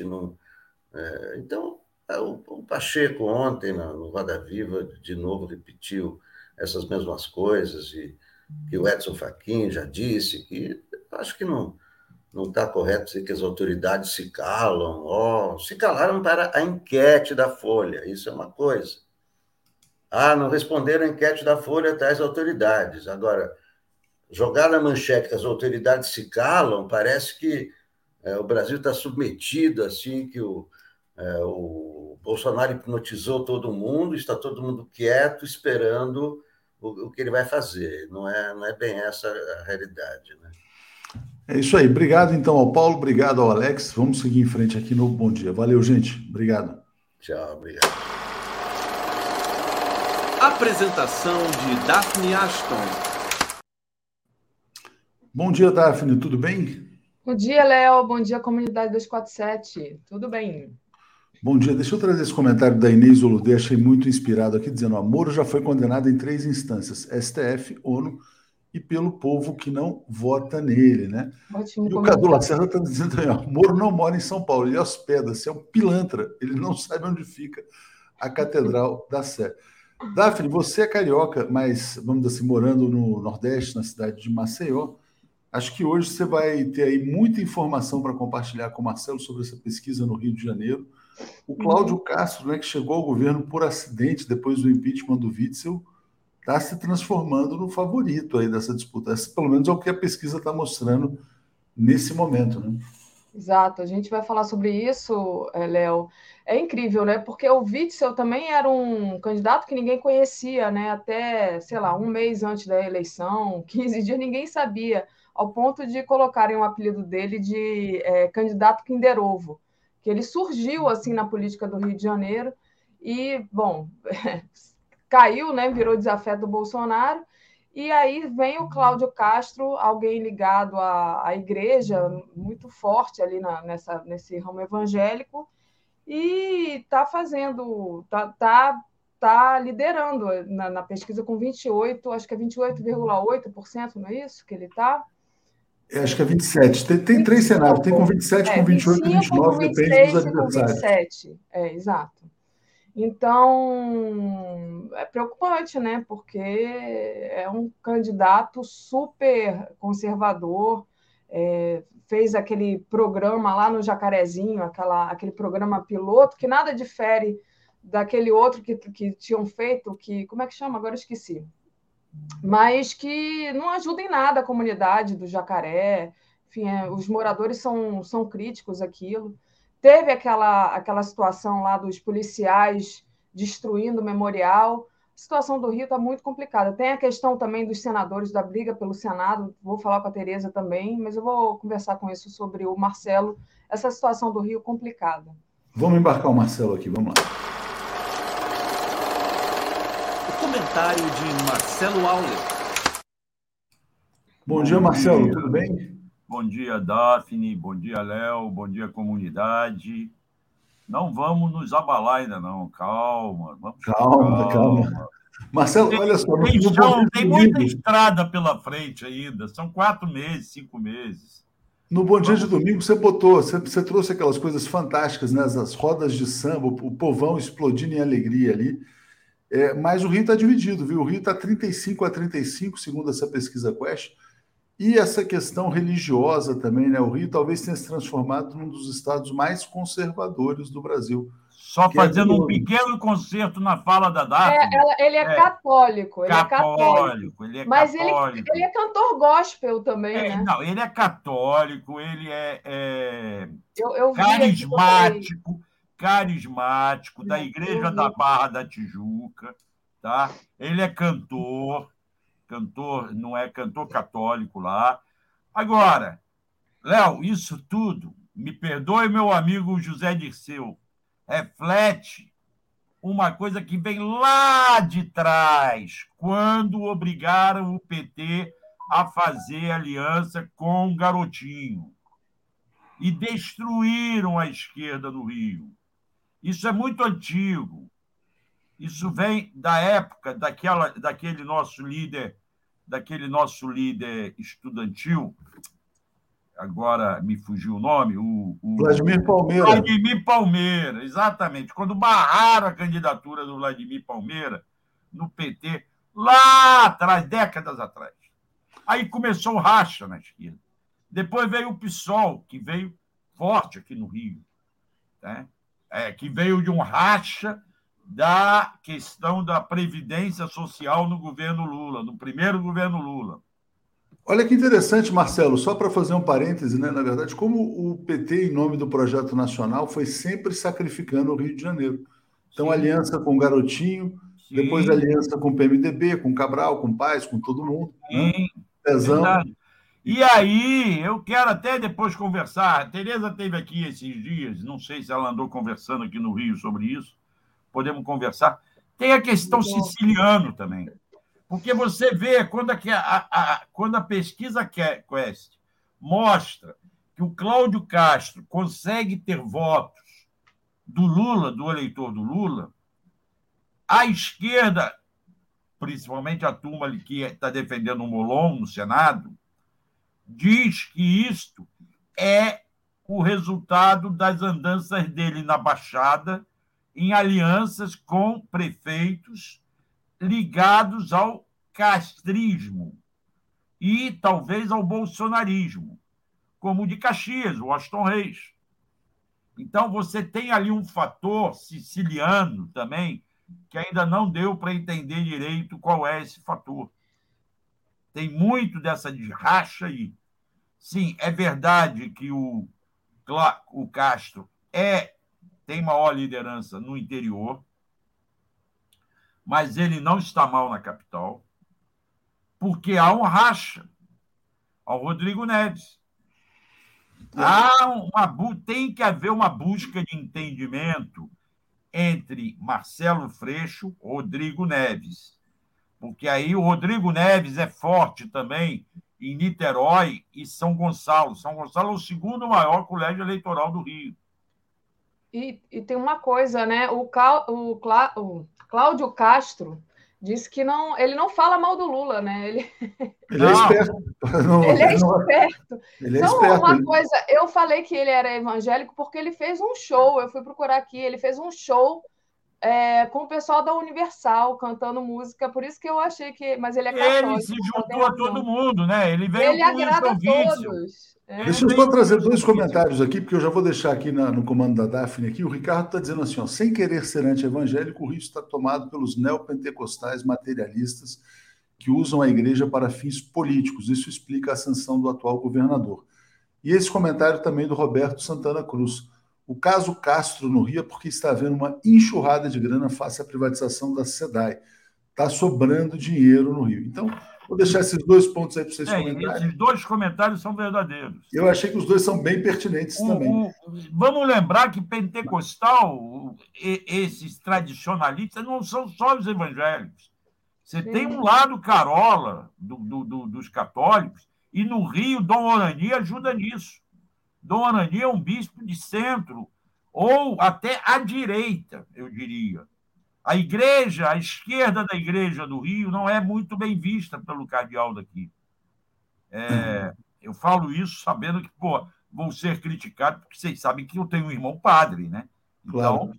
é, tem essa questão toda. Dom Orani é um cara que não se posiciona à esquerda aqui. Pelo contrário.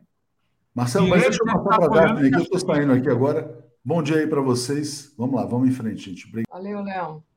E aí, Mas, eu Vai, vai, vai. Só para agradecer ali, Oliveira, que diz castrismo aqui é o inverso de castrismo alhures. Infelizmente, né? É outro Castro. Mas fala, Marcelo. Vamos arrumar a casa. Vamos começar por onde? Vamos começar por esse assunto Castro vamos pular para TSE? Agora, agora que o Léo já falou o assunto do, do Castro, vamos começar pelo Castro. Aí depois a gente fala da, do Senado, se a Tereza entrar cedo aqui, a gente fala com ela a questão do, pois do é, aí, nós estamos tudo dependendo desses acordos que vão ser firmados. Entende? Vamos depender se vai ser possível é, Rodrigo Neves se aliar a Marcelo Freixo, se entenderem os dois. Esse é fundamental, essa aliança. É novamente PT e PDT. Entende? PT, Lula e Brizola já, já disputaram várias vezes, já degladiaram-se várias vezes, mas na hora do pega para capar, na hora do vamos ver, eles se aliavam. Verdade. Eles estavam juntos. Hoje, eu, já, eu tenho repetido isso, falei isso no Bom Dia Domingo, que eu entrei invadindo o programa com, as, com, com os vídeos. Aliás, eu achei genial você trazer a, a, questão da resistência popular, né? Que é importante. Pois as é. pessoas ficarem sabendo né, o que está rolando aí no Pois é, eu quero, noite, eu quero né? conhecer agora os sambas no subúrbio para ver como é que está, se está rolando isso também, tá? Eu vou tentar conhecer. Agora já, já marquei aí com a, com a minha amiga Regina Zappa, ainda não vai ser no subúrbio, não. Sábado vai ser em Laranjeiras. Nós vamos lá no, no, no, no Escravo da Mauá, que vai apresentar-se em é mais, é mais classe média, né? É, é, é, Aí não vai dar para ter uma Mas ideia. Mas eu quero ir lá para Madureira. Então, é, eu estava falando de que no domingo eu deixei bem claro, a eleição de Lula hoje é um plebiscito. Não é eleger um presidente mais, é um saber se nós vamos ou não manter a Constituição Cidadã de 88. Se votarmos, do, se o bolsonarismo ganhar, essa Constituição vai estar em risco. Então, nós não temos que falar Lula contra Bolsonaro. É uma frente de esquerda, uma frente democrática Daí tem que acabar com essa hipocrisia de alguns poucos, inclusive os colegas meus, vão dizendo: não, não, não pode ficar apoiando o partido, temos que apoiar o combate ao Bolsonaro. O combate ao Bolsonaro hoje passa pela eleição Lula-Alckmin e toda a frente que isso significa. E aí, no Rio, nós vamos ter que ver se, em nome dessa frente, em nome da democracia, nós vamos juntar forças. Rodrigo Maia, Marcelo Freixo do PSB e o PT, ou nós vamos nos dividir por conta de um cargo do Senado, por conta de um cargo ali, um cargo ali, e acaba o castrismo, que é filho direto do bolsonarismo, não vamos nos esquecer disso. Sim. Ele é filho direto do, do, do, do, do bolsonarismo. Pode não ser o cara truculento como o Bolsonaro é, pode não pode ser um cara mais educado, mais civilizado do que o Bolsonaro é, mas ele é filho do bolsonarismo. Com certeza. Tanto é então, que foi... Diga. Veio com o Wilson Witzel. Exatamente. Entende? Veio com o Wilson Witzel. Então, nós temos que. A questão do Rio passa por aí. E vai passar pela disputa do Senado. Sim. Há prós e contras. Já vi aí nossos leitores, uma Isso, leitora Tem gente aqui opinando, inclusive, queria que você comentasse o Zé Arnulfo, que falou aqui, olha, que Peraí, deixa eu abrir aqui.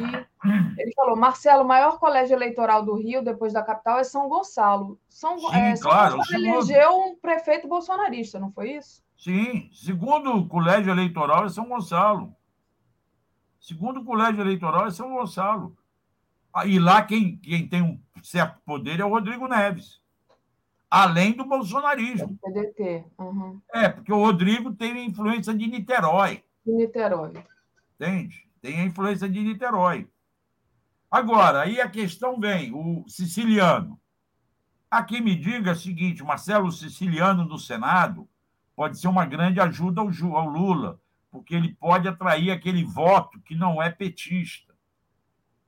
Porque ele tem alianças pelo Rio de Janeiro com não petistas. Daí a força da Baixada. Quando criticaram aí a recentemente, agora, hoje, que o, o, o, Freixo não foi ao lançamento do Siciliano na Baixada, não foi frescura do Freixo, é porque eles estão se desentendendo nessa questão.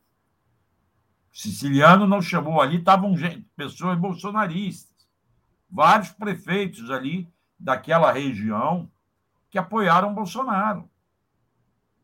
E é esse voto do, do, do Lula que o siciliano pode estar levando para o Castro, que esta é uma acusação dos bastidores,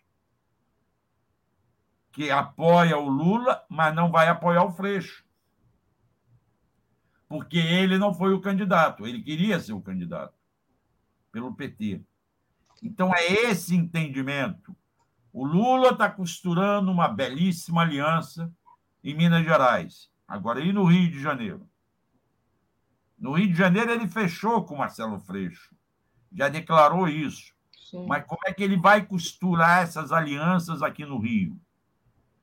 Porque do jeito que está, não é, não é possível levar adiante.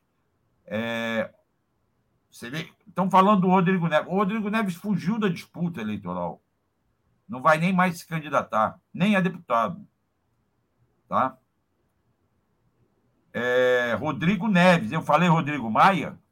Eu, eu, tá na minha cabeça, você falou Rodrigo Neves, mas eu não sei se. Se eu falei, eu peço Falou. desculpa. Pe- Peço desculpa. Marcos, obrigado por estar me dizendo isso. É Rodrigo, Rodrigo Neves. Rodrigo Maia está fora da disputa. Rodrigo Maia saiu fora, não vai nem mais ser candidato. Fernanda Silva está dizendo que o Rio de Janeiro não é para amadores, né? Não, não é para amador mesmo. Não, Não. é mesmo para É amador. muito complicado aquilo ali. é muito complicado. Nós vamos ter que ver como é que vamos fazer. Tem que haver um grande entendimento.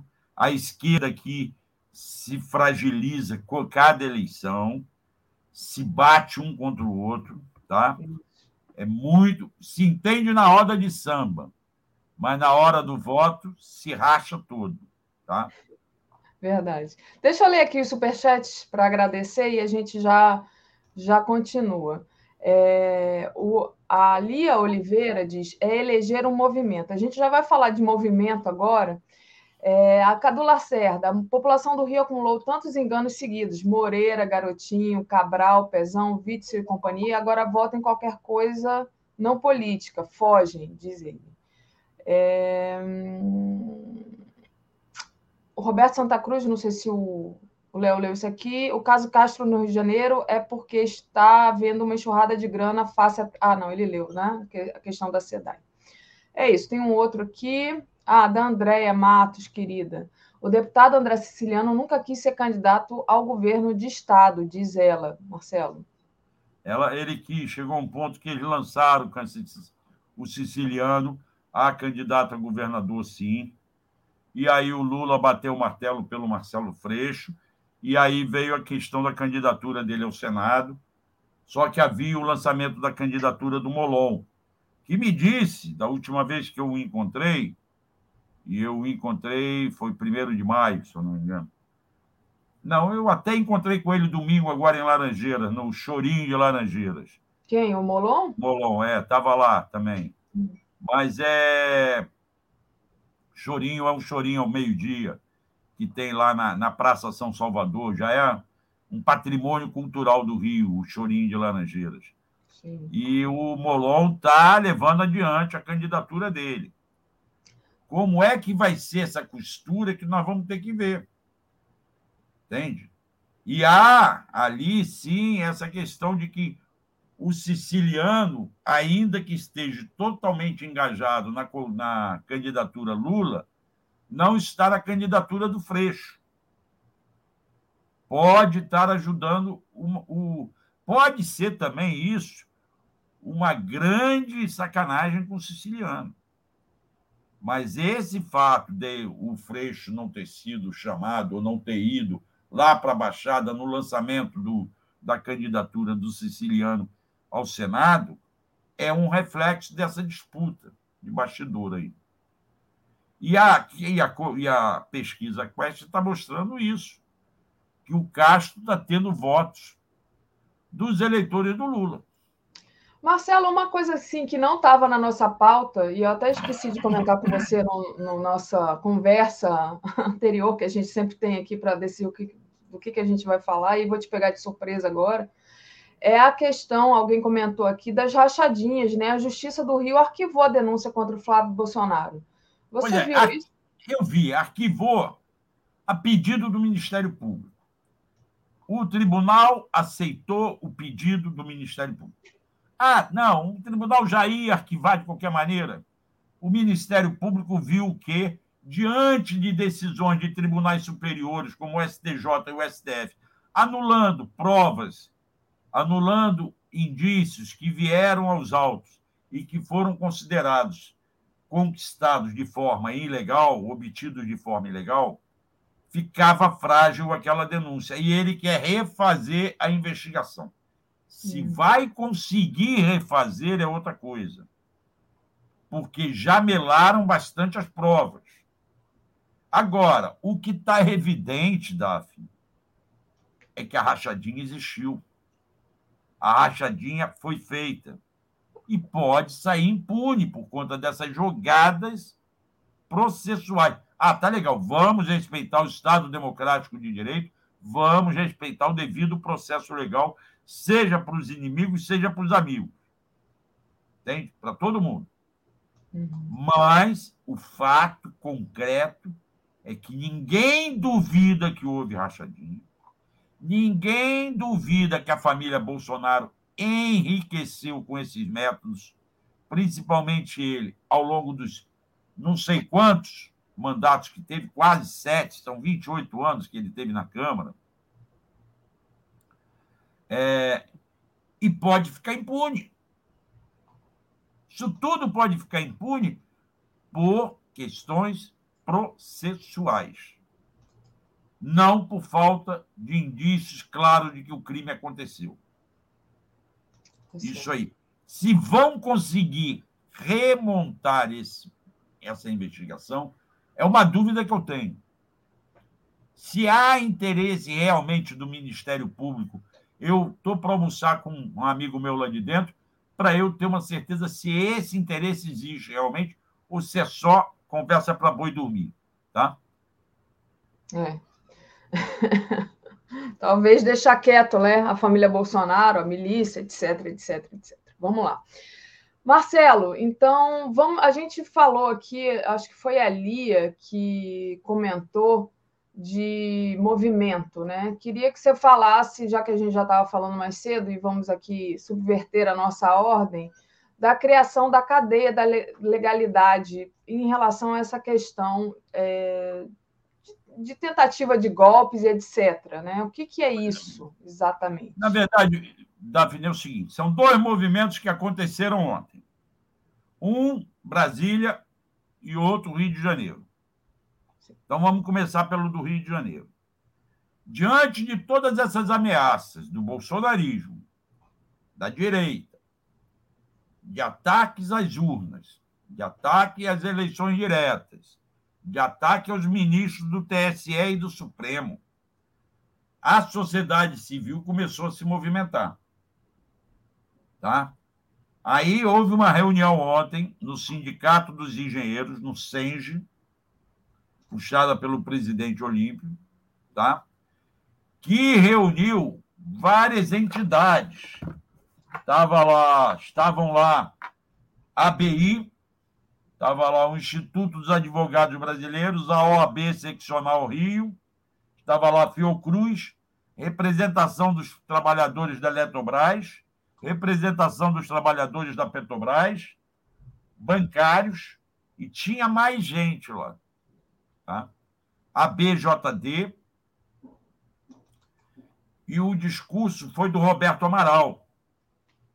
E o Roberto Amaral falou na cadeia da legalidade que foi montada pelo Brizola 61, 62 para garantir a sucessão do Jânio, uhum. pelo Jean Goulart, pelo vice-presidente.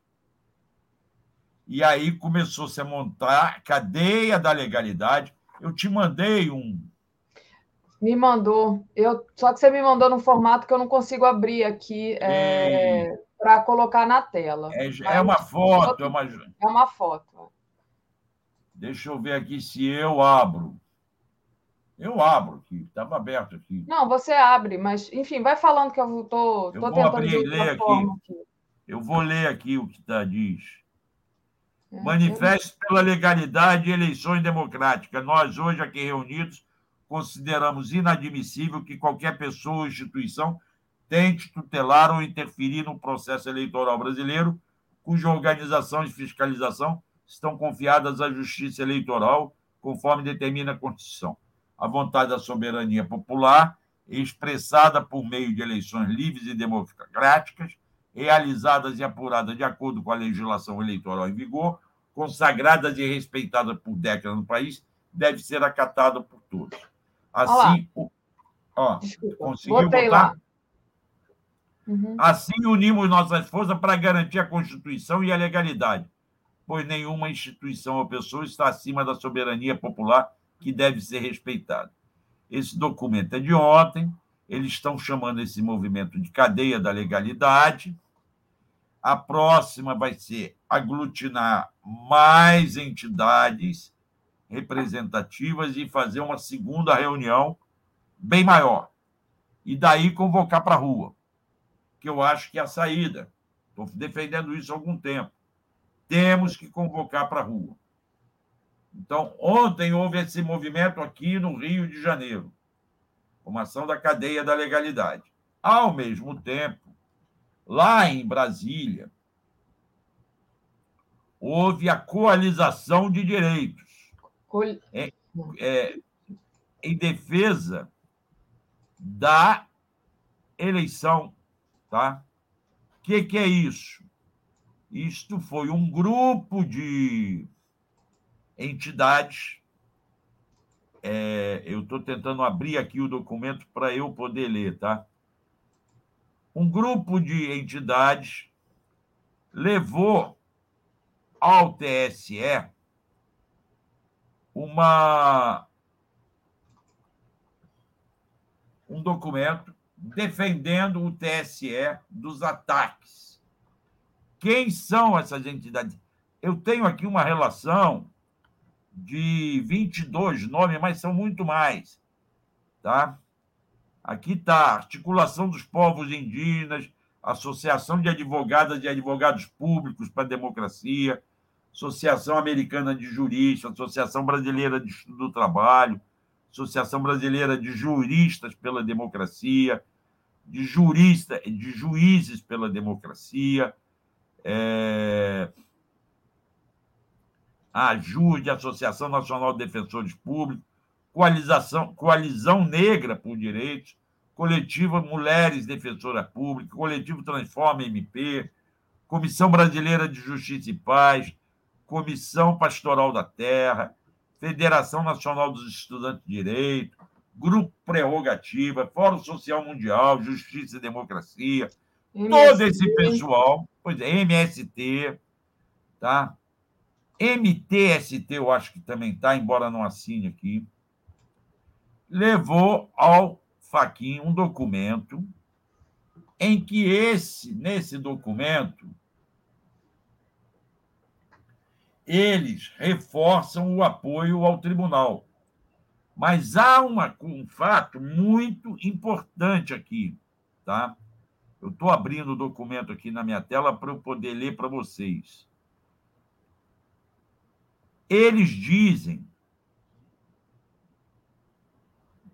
é, não aceitamos a condição de reféns de chantagens e ameaças de ruptura institucional após pouco mais de três décadas em que a normalidade democrática foi restabelecida em nosso país, com custo de muitas vidas, sofrimentos, privações e lutas. Nessa medida, manifestamos a Vossa Excelência, dirigindo-se a Faquim, nossa solidariedade em face dos ataques que as instituições da justiça eleitoral vêm sofrendo de forma reiterada e sistemática. E aí vem o ponto fundamental, Daphne, que as pessoas precisam atentar.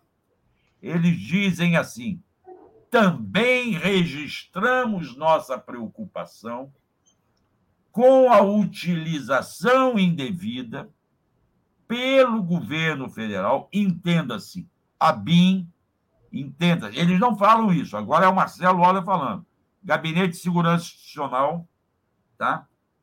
De instrumentos tecnológicos de espionagem e inteligência artificial, tais como o sistema Pegasus, Dark Matter e Cortex.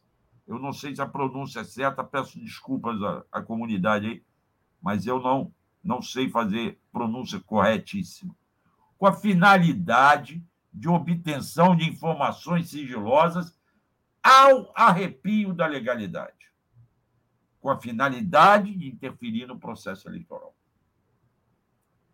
Então, esse grupo que forma coalizão para a defesa do sistema eleitoral, que são muito mais entidades, está mostrando solidariedade, mas está mostrando a preocupação com os esquemas montados pelo governo Bolsonaro através da compra de softwares e programas internacionais de espionagem. E aí eles requerem é, que a presidência solicite ao Poder Executivo e, se necessário, requisite a abertura à presidência do TSE, tá? E, se necessário, requisite a abertura de inquérito acerca do uso pelo governo federal desses instrumentos tecnológicos de espionagem e inteligência artificial, com a finalidade que existem para obter informações sigilosas de forma ilegal interferir na regularidade do processo eleitoral. Esse é um risco, isso é concreto, todos sabemos que esses sistemas foram comprados por é, instituições do governo federal, notadamente, provavelmente, a ABIN, não sei se foi a própria ABIN, só a ABIN, mas isso, essas informações estão rolando há muito tempo e alguém precisa botar da frente a isso. Esse grupo ontem, ao procurar o Faquin, defendeu esta investigação e pediu ainda a abertura de um edital de chamamento público para a composição de uma grande missão internacional de observadores eleitorais, com experiência comprovada em observações dessa natureza nos moldes de experiência bem-sucedida. Em resumo, Daphne, o que isso mostra é que a sociedade civil está se mobilizando para não deixar acontecer as tentativas de ameaças que Bolsonaro promete. Eu não acredito em golpe que vai impedir a eleição. Mas, como eu já disse em outros momentos, eu tenho medo das tentativas. E aí chamo a atenção, hoje, inclusive, eu não sei se o 247 reproduziu mas tem uma coluna da Cristina Serra na Folha de São Paulo revogaço e adeus às armas. Ela cita o relato do repórter Ivan Finotti na Folha, se eu não me engano, foi domingo.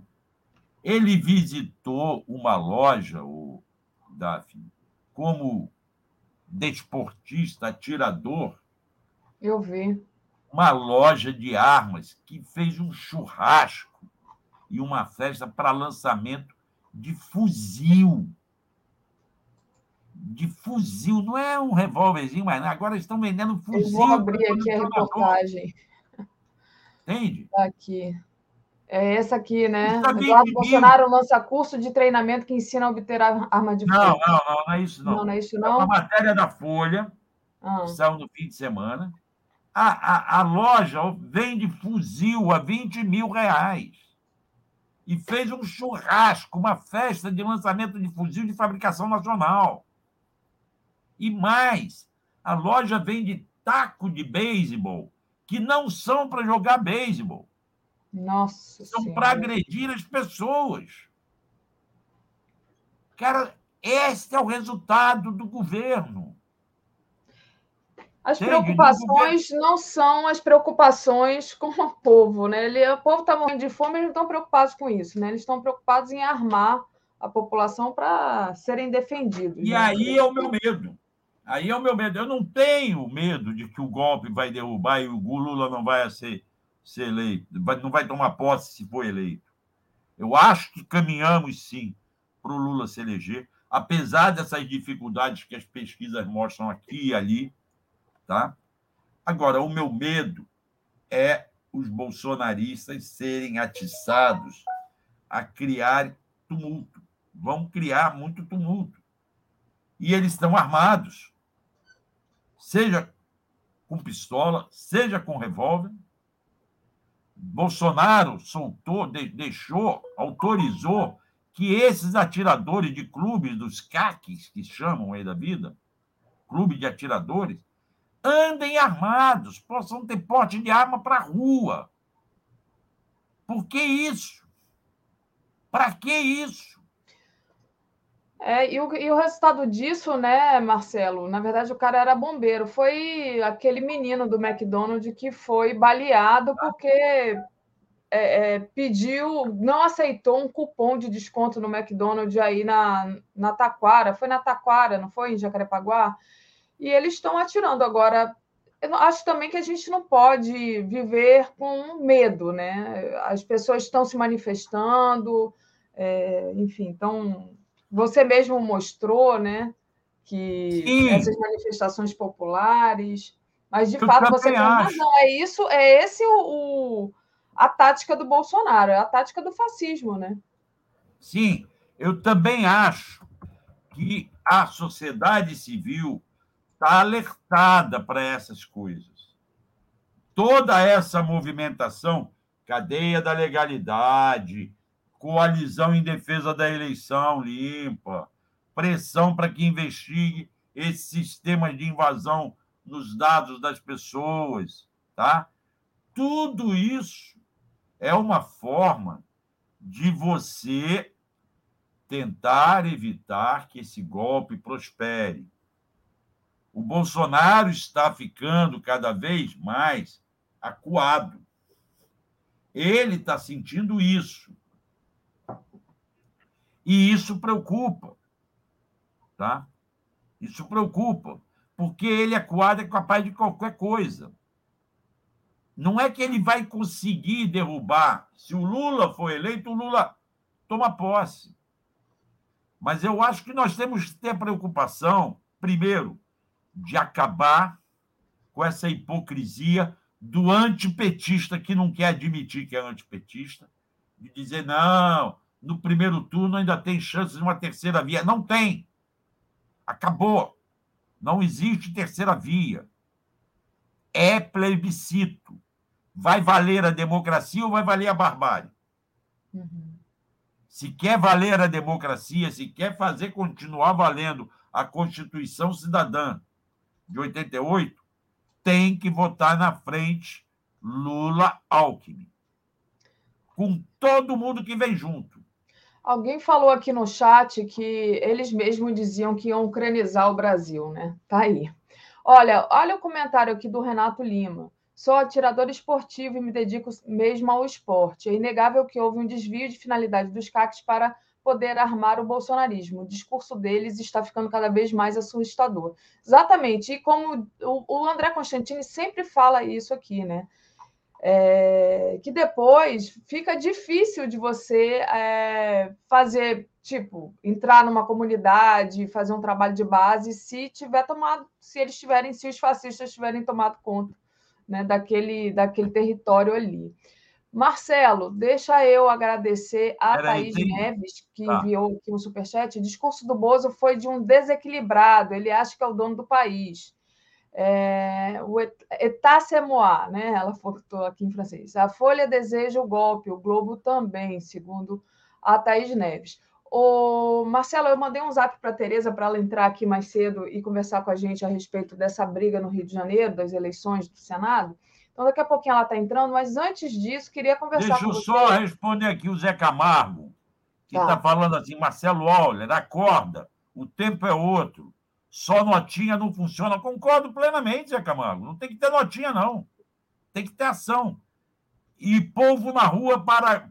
para é, porra, agora, porque o diretório PT é contra o povo na rua. Não sei se o diretório do PT é contra o povo na rua. Eu sei que não é fácil mobilizar povo na rua.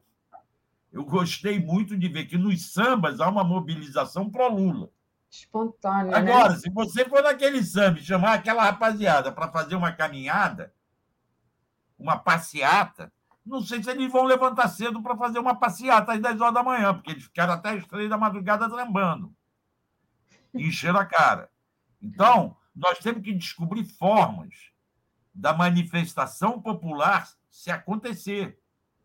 Pode ser pelo samba, pode ser pelo samba. Pode ser numa caminhada, numa né? passeata. Né? Sempre foi. É. Samba é resistência. Ontem eu tive discutindo isso com uma colega minha. Mas já foi também na, na ditadura. Você não sabe disso porque você era criança, Daphne. Mas o, o Anísio Abraão Davi já botou a Beija-Flor desfilando, defendendo o ame ou deixe. É. Brasil forte, entende? Defendendo os ditadores militares. Até porque os bichos era muito ligado ao esquema da repressão política. Sim. E ele, como bicheiro, dominava. Ainda domina. Eu sempre escutei falar que a Beija-Flor era a escola da ditadura. Deixa eu trazer a Tereza aqui, ela, ela já entrou aqui. Oi, Tereza, bom dia. Bom dia, Daphne. Bom dia, Marcelo. Bom dia, Tereza. Tudo bem Comunidade, com você? todos e todas. Maravilha. Nós estávamos discutindo aqui a situação do Rio. Você deve ter visto a questão da, da Cast aí, que bota o, Car, o Castro na frente, inclusive ganhando o voto do Lula. Deixa eu colocar aqui o Twitter do Felipe Nunes, que é lá da Quest, né? Então tá aqui, olha o Cláudio Castro no cenário 1 com 25% e o Marcelo Freixo com 18%. É, no cenário 2, é, o Cláudio Castro com 26% e o Marcelo Freixo com 19%. E no cenário 3, 27% para o Cláudio Castro e 19% para o Freixo. O Rodrigo Neves tem 8, 8 e 9, né? Então, se a eleição fosse hoje, Cláudio Castro, segundo Felipe Nunes, é, teria 25% contra 18% do deputado Marcelo Freixo no primeiro turno. E a gente estava comentando, Tereza, o óbvio, que tem então, que juntar a esquerda, que está rachado. É. Pois é, tem, tem dois lugares, né, Marcelo?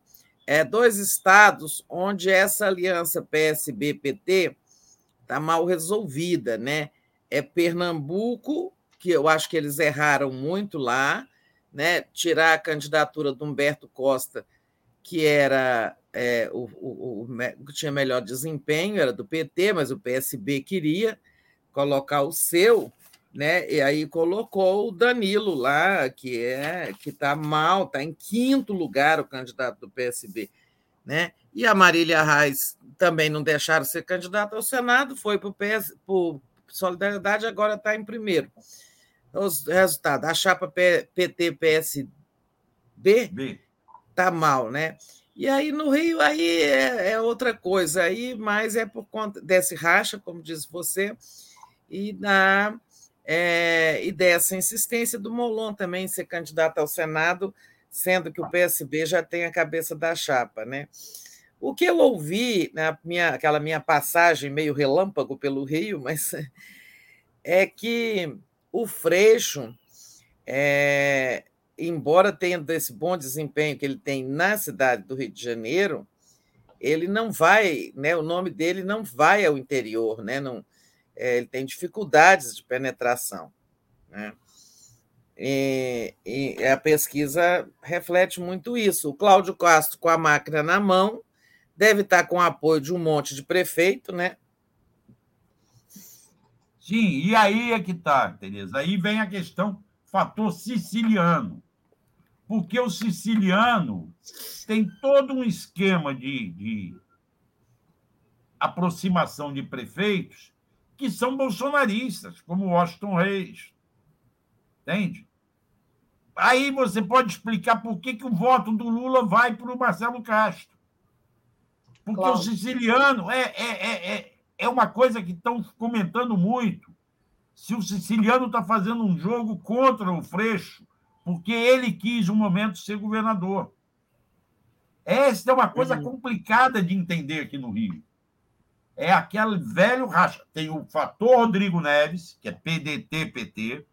O Rodrigo Neves tem uma força grande em Niterói e tem uma força grande em São Gonçalo, segundo o Colégio Eleitoral do Rio. Tem o fator siciliano, que se dá bem na Baixada, e aí fica complicado de, de jogar nesse tabuleiro de xadrez. Deixa eu, antes de passar para a Tereza comentar, é, só ler aqui o comentário da Sol Passos, do, que eu não concordo. Lamentável essa xenofobia do 247 com o Rio. Eu não vejo o mesmo ódio com os outros estados que votam na direita ou no Bolsonaro. Gente, eu, eu sou carioca e Marcelo também. Quem tem ódio do Rio? ódio de ninguém, eu estou tentando entender Ô, o que está se passando. Me é... desculpe, Sol. Eu estou aqui tentando mostrar o que está se passando. Há um racha tradicional da esquerda, como eu disse antes, que vem desde lá daquela imposição pelo meu amigo José Dirceu de que teriam que apoiar o, o, o garotinho. É. Tá? Desde aquele racha aí, rachou a esquerda no Rio. E, na verdade, desde que existia o brisolismo e o é. petismo, né? Exatamente. Mas que ainda se entendiam. É. Mas lá não, lá teve a questão do. do... Esqueci novamente o, o nome o Palmeira, do o Palmeira. Vladimir Palmeira. Vladimir Palmeira. Quando impediram a candidatura do Vladimir Palmeira. Que acabou Esse... até saindo da, do partido, da política, um, um grande quadro, né? É, pois é. é. Pois é, Marcelo, eu ouvi aí, assim, é, que uma, um, uma conversa, ainda não é uma articulação, mas pelo menos um desejo, né? Era de uma composição com Rodrigo Neves, tirando esses dois candidatos ao Senado, que saía André Siciliano, com suas alianças mal explicadas, e também saiu o Molon, que não está entendendo que o partido dele já tem o Freixo como cabeça de chapa, tiravam os dois e oferecia o Senado nessa coligação para o Rodrigo, né? E o Rodrigo Neves teria, como você disse, toda essa essa penetração, esse prestígio que ele tem em Niterói e São Gonçalo, e dizem que até mesmo aí, região dos lagos, né, é, esse leste fluminense aí, ele teria condições de ajudar o Freixo, né? Não sei se, se tem espaço para isso, mas o Rodrigo está com oito, né? Então, assim, está difícil também a candidatura dele não está. É, a governador ele está com oito. Era uma, uma equação que unificava, né? O, é... Desculpa, Tereza. Termina. Você acha que dá pé isso? Pode dar pé. Ó, eu quero só responder quem diz que eu não gosto do Freixo, eu gosto do Freixo. Eu, é, eu vou ler, já vou ler. Eu gosto do Freixo. Mas é complicado, você tem que fazer essas alianças eu acho que a maior, melhor aliança seria essa. Rodrigo Neves junto com Marcelo Freixo para o Senado ou, ou para vice, não sei qual é o entendimento deles ali, tá? fazer um acordo, como em São Paulo fizeram com Haddad, Haddad e Boulos. Com o PSOL, né? O, o PSOL, próprio PSOL é. abriu mão da candidatura ao governo. o PSOL, PSOL aqui no Rio está apoiando o Marcelo Freixo, que é um ex-quadro deles. Entende? Até o PSOL está apoiando aqui no Rio o Marcelo Freixo. Então tem que fazer um acordo com o PDT do Rodrigo Neves e encaixar o André Siciliano, que vai ser um quadro importante no Congresso para ajudar a formar a maioria da bancada para o Lula. Agora, não sei se no Senado. E tem que ele explicar essa aproximação com prefeitos que são adeptos vindos do bolsonarismo ou ainda no bolsonarismo. então, são prefeitos que apoiam ele para senador, mas apoiam o. Marcelo o Cláudio, Castro. O Cláudio, Cláudio Castro. Cláudio. É isso. Pois é, esse, esse enrosco aí tá grande. É, é assim, a pessoa que falou de xenofobia, né? É, eu não sou carioca, mas vivi alguns anos no Rio. Eu falo que o meu triângulo das Bermudas é Minas, onde eu nasci, Brasília, onde eu vivi maior parte da minha vida, e o Rio, que é sempre minhas, são minhas conexões históricas e profissionais, militância, trabalho, trabalhei muitos anos, foi nas organizações Globo, então sempre me vinculado muito ao Rio.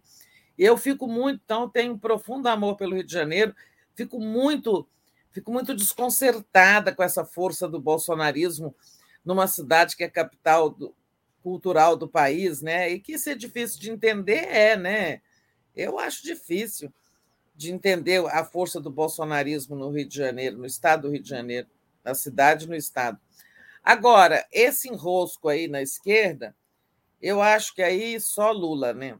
Para dar um jeito nisso. Como amanhã é o casório do Lula com a Janja, né? Depois ele vai tirar três dias merecidos para a lua de mel, ou seja, amanhã é quarta, né? Então, aí vai pelo fim de semana. Essa semana não temos mais ações do Lula, né? ações políticas. E é muito justo que ele faça essa pausa para casar, né? Mas eu acho que semana que vem ele vai ter que cuidar de duas coisas, de Pernambuco e do Rio. É. Eu vou, eu vou atender aqui o Zé Arnulfo. Deixa eu ler aqui, Marcelo, que aí você atende a todos, porque senão a gente vai, vai. Pede a ordem, pede a ordem. perder aqui na ordem dos superchats. Vamos lá. José Arnulfo, que aí você guarda e responde daqui a pouco. Eu não entendi o que a Tereza quis dizer ao falar que o Freixo tem dificuldade de penetração. Acho que foi uma piadinha do Zé Arnulfo, mas de fato, se vocês quiserem responder, André Matos. O que, que ele disse? Que, que você... Entendeu o que, que você falou do Freixo não ter penetração?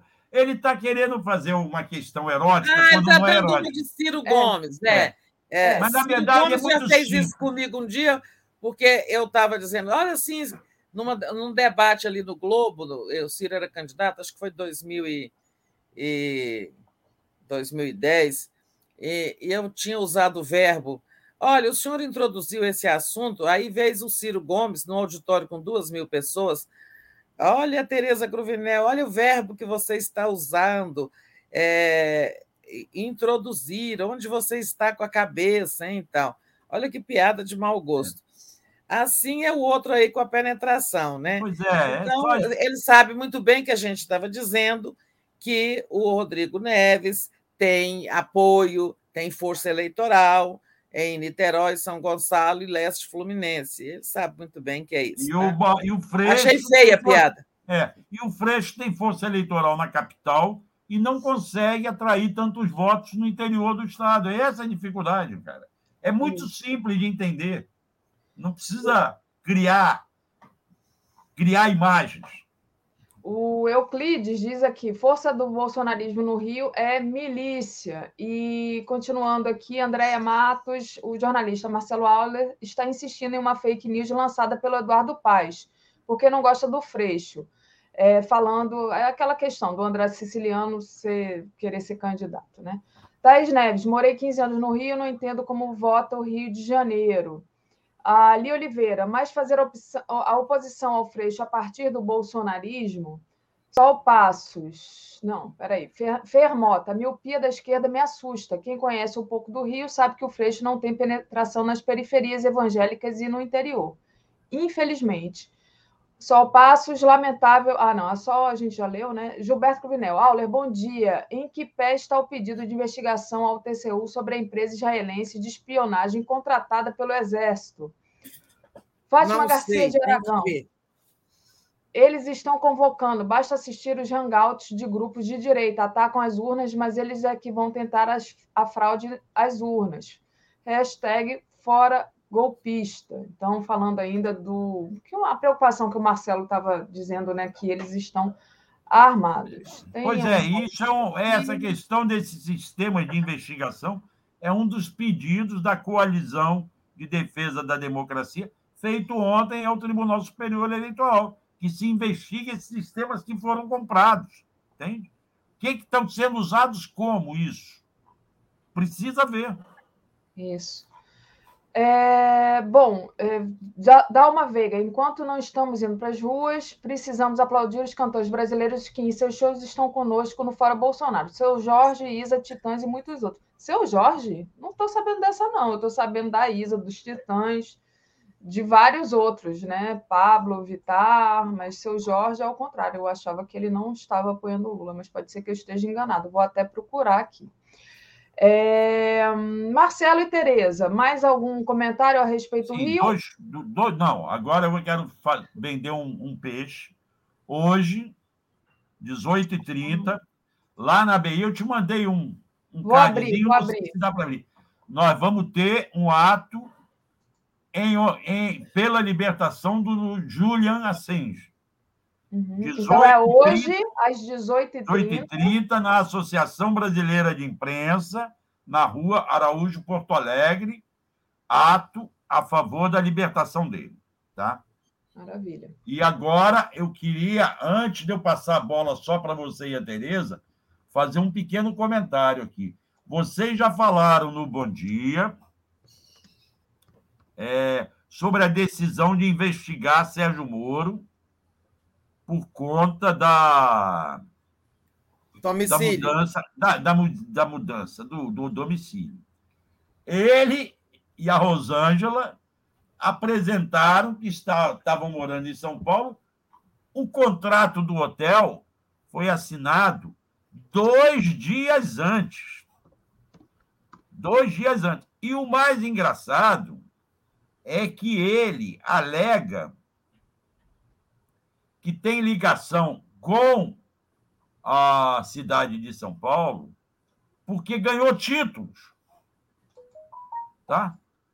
Ganhou títulos da, da, da, da Câmara, ganhou medalhas. E ela fala que ela trabalhou com escrevendo livros para pessoas deficientes com uma entidade chamada, eu estou tentando achar aqui, Casa Hunter, conhecida Associação Brasileira e com sede paulistana.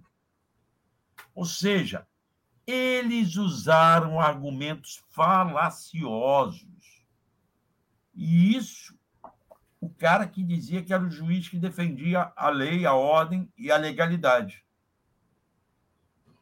dificilmente o Moro vai conseguir o domicílio eleitoral em São Paulo. E a cara de pau, né? Você viu o Twitter dele dizendo que vai explicar tudo sobre domicílio e tal, e botou lá: engraçado, já a candidatura de um condenado em três instâncias não é questionada por ninguém. Ah, o que respondeu até uma. É, é, propiciou uma resposta do Flávio Dino dizendo que é constrangedor ver ele torcer tanto o direito, né? Pois é. Ou seja, aproveitou para ainda, ainda espalhar uma lorota sobre o Lula, né? Como se os, esses processos não estivessem todos anulados, exatamente por conta dos abusos de, cometidos por ele mesmo, Sérgio Moro, né? É impressionante. Agora é impressionante os argumentos que ele usou. Entende? apresentar um, um, um, contrato de um hotel que foi feito dois dias antes de levar a documentação para o TSE, quando sabe que a lei exige três meses, no mínimo. Tá?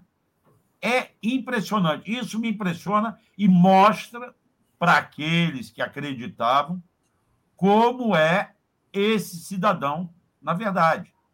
porque na hora dos interesses dele está acima da lei de qualquer coisa. Isto mostra a imagem de chamados hipócritas, que falam uma coisa e vivem outra coisa diferente. Eu vou concordar aqui, o Daphne, se me permite, com Paulo Ferreira, que nós precisamos defender sim o Assange, mas defender também o Delgatti. Pedir a, a anistia para o Delgatti. Boa, Marcelo. O Delgatti tá. teve uma vitória importante, né? O Delgatti e os hackers, né? A conclusão ali da justiça de que eles agiram sozinhos, que não teve mandante, que não teve. Acho que aquilo é um meio caminho, né? Para para a inocentação do Delgatti. Eu acho que nós temos que dar uma força nessa campanha deles também, sabe? Dar uma força nisso. Tá bom? Eu a vou Rosilene... deixar vocês duas. Valeu, Marcelo. café. Beijo. Obrigado. Um grande abraço para vocês duas, um grande abraço. Eu vou ter a incumbência, não estou à altura, de substituir nossa querida Tereza aqui no papo com você, Daphne, nas férias dela. É, exato. Vou me esforçar para chegar Vai ser ótimo, vou até querer que fique. tá bom? Vamos lá, eu volto aí. Eu não sei quando é que eu volto agora. Quando é que você sai de férias, Tereza? Eu trabalho até quinta. Então, na sexta eu já começo, é, é isso? É. Então, eu volto aqui sexta-feira para conversar com você, Daphne. Valeu. Tereza, se eu não falar contigo, boas férias. Curta bastante e descanse. Então tá, um obrigada. Obrigada a você um por segurar o, o, bastião aí, tá? Bastão. Um beijo para a comunidade. Beijo. Tchau. Tchau. É, Tereza, aproveito aqui e esse pequeno intervalo e leio aqui as mensagens. Isso. A Rosilene Terra diz: graças ao Delgatti, o Moro está indo para o esgoto. Gilberto Cruvinel, eu sou paulistano por adoção desde a década de 60. Nunca vi um marreco na cidade. Sai fora, ave feia, ele diz. Ali Oliveira, domicílio fake, processos fake, tudo fake, até palestras fake. E aí, né, Tereza, é, quando. Não é, teve notícia aí da Reginalíssima? Não, não tenho. Olha, bem lembrado, não tenho notícia da Reginalíssima. Reginalíssima, cadê você? Nos abandonou. Espero que não tenha nada grave acontecendo grave. com a Regina. Mas ah, uma coisa que eu ia comentar com você sobre essa, esses tweets né, do, do Moro, né, depois que ele teve, foi aí é, puxado as orelhas dele né, pelo Ministério Público. Ele não tem o que falar, né, como assim como o Bolsonaro, todos eles da direita, aí não tem que falar em sua defesa, fala do, do Lula, fala do PT, mas e o PT, hein? É aquela famosa, aquela é. famosa, é, é, digamos assim, tirada de atenção, né? Não, não olhem para mim, olhem para o Lula, né? Mas como é. você falou, e é bom falar que 20 mil vezes o Lula não tem nenhum processo sobre ele, né? Tanto é que é candidato porque mais cedo tinha uma pessoa aqui falando que o Lula era ladrão, que o Lula é condenado. Gente, o Lula não é ladrão, o Lula não é condenado. É muito importante explicar isso sempre, Tereza. É verdade.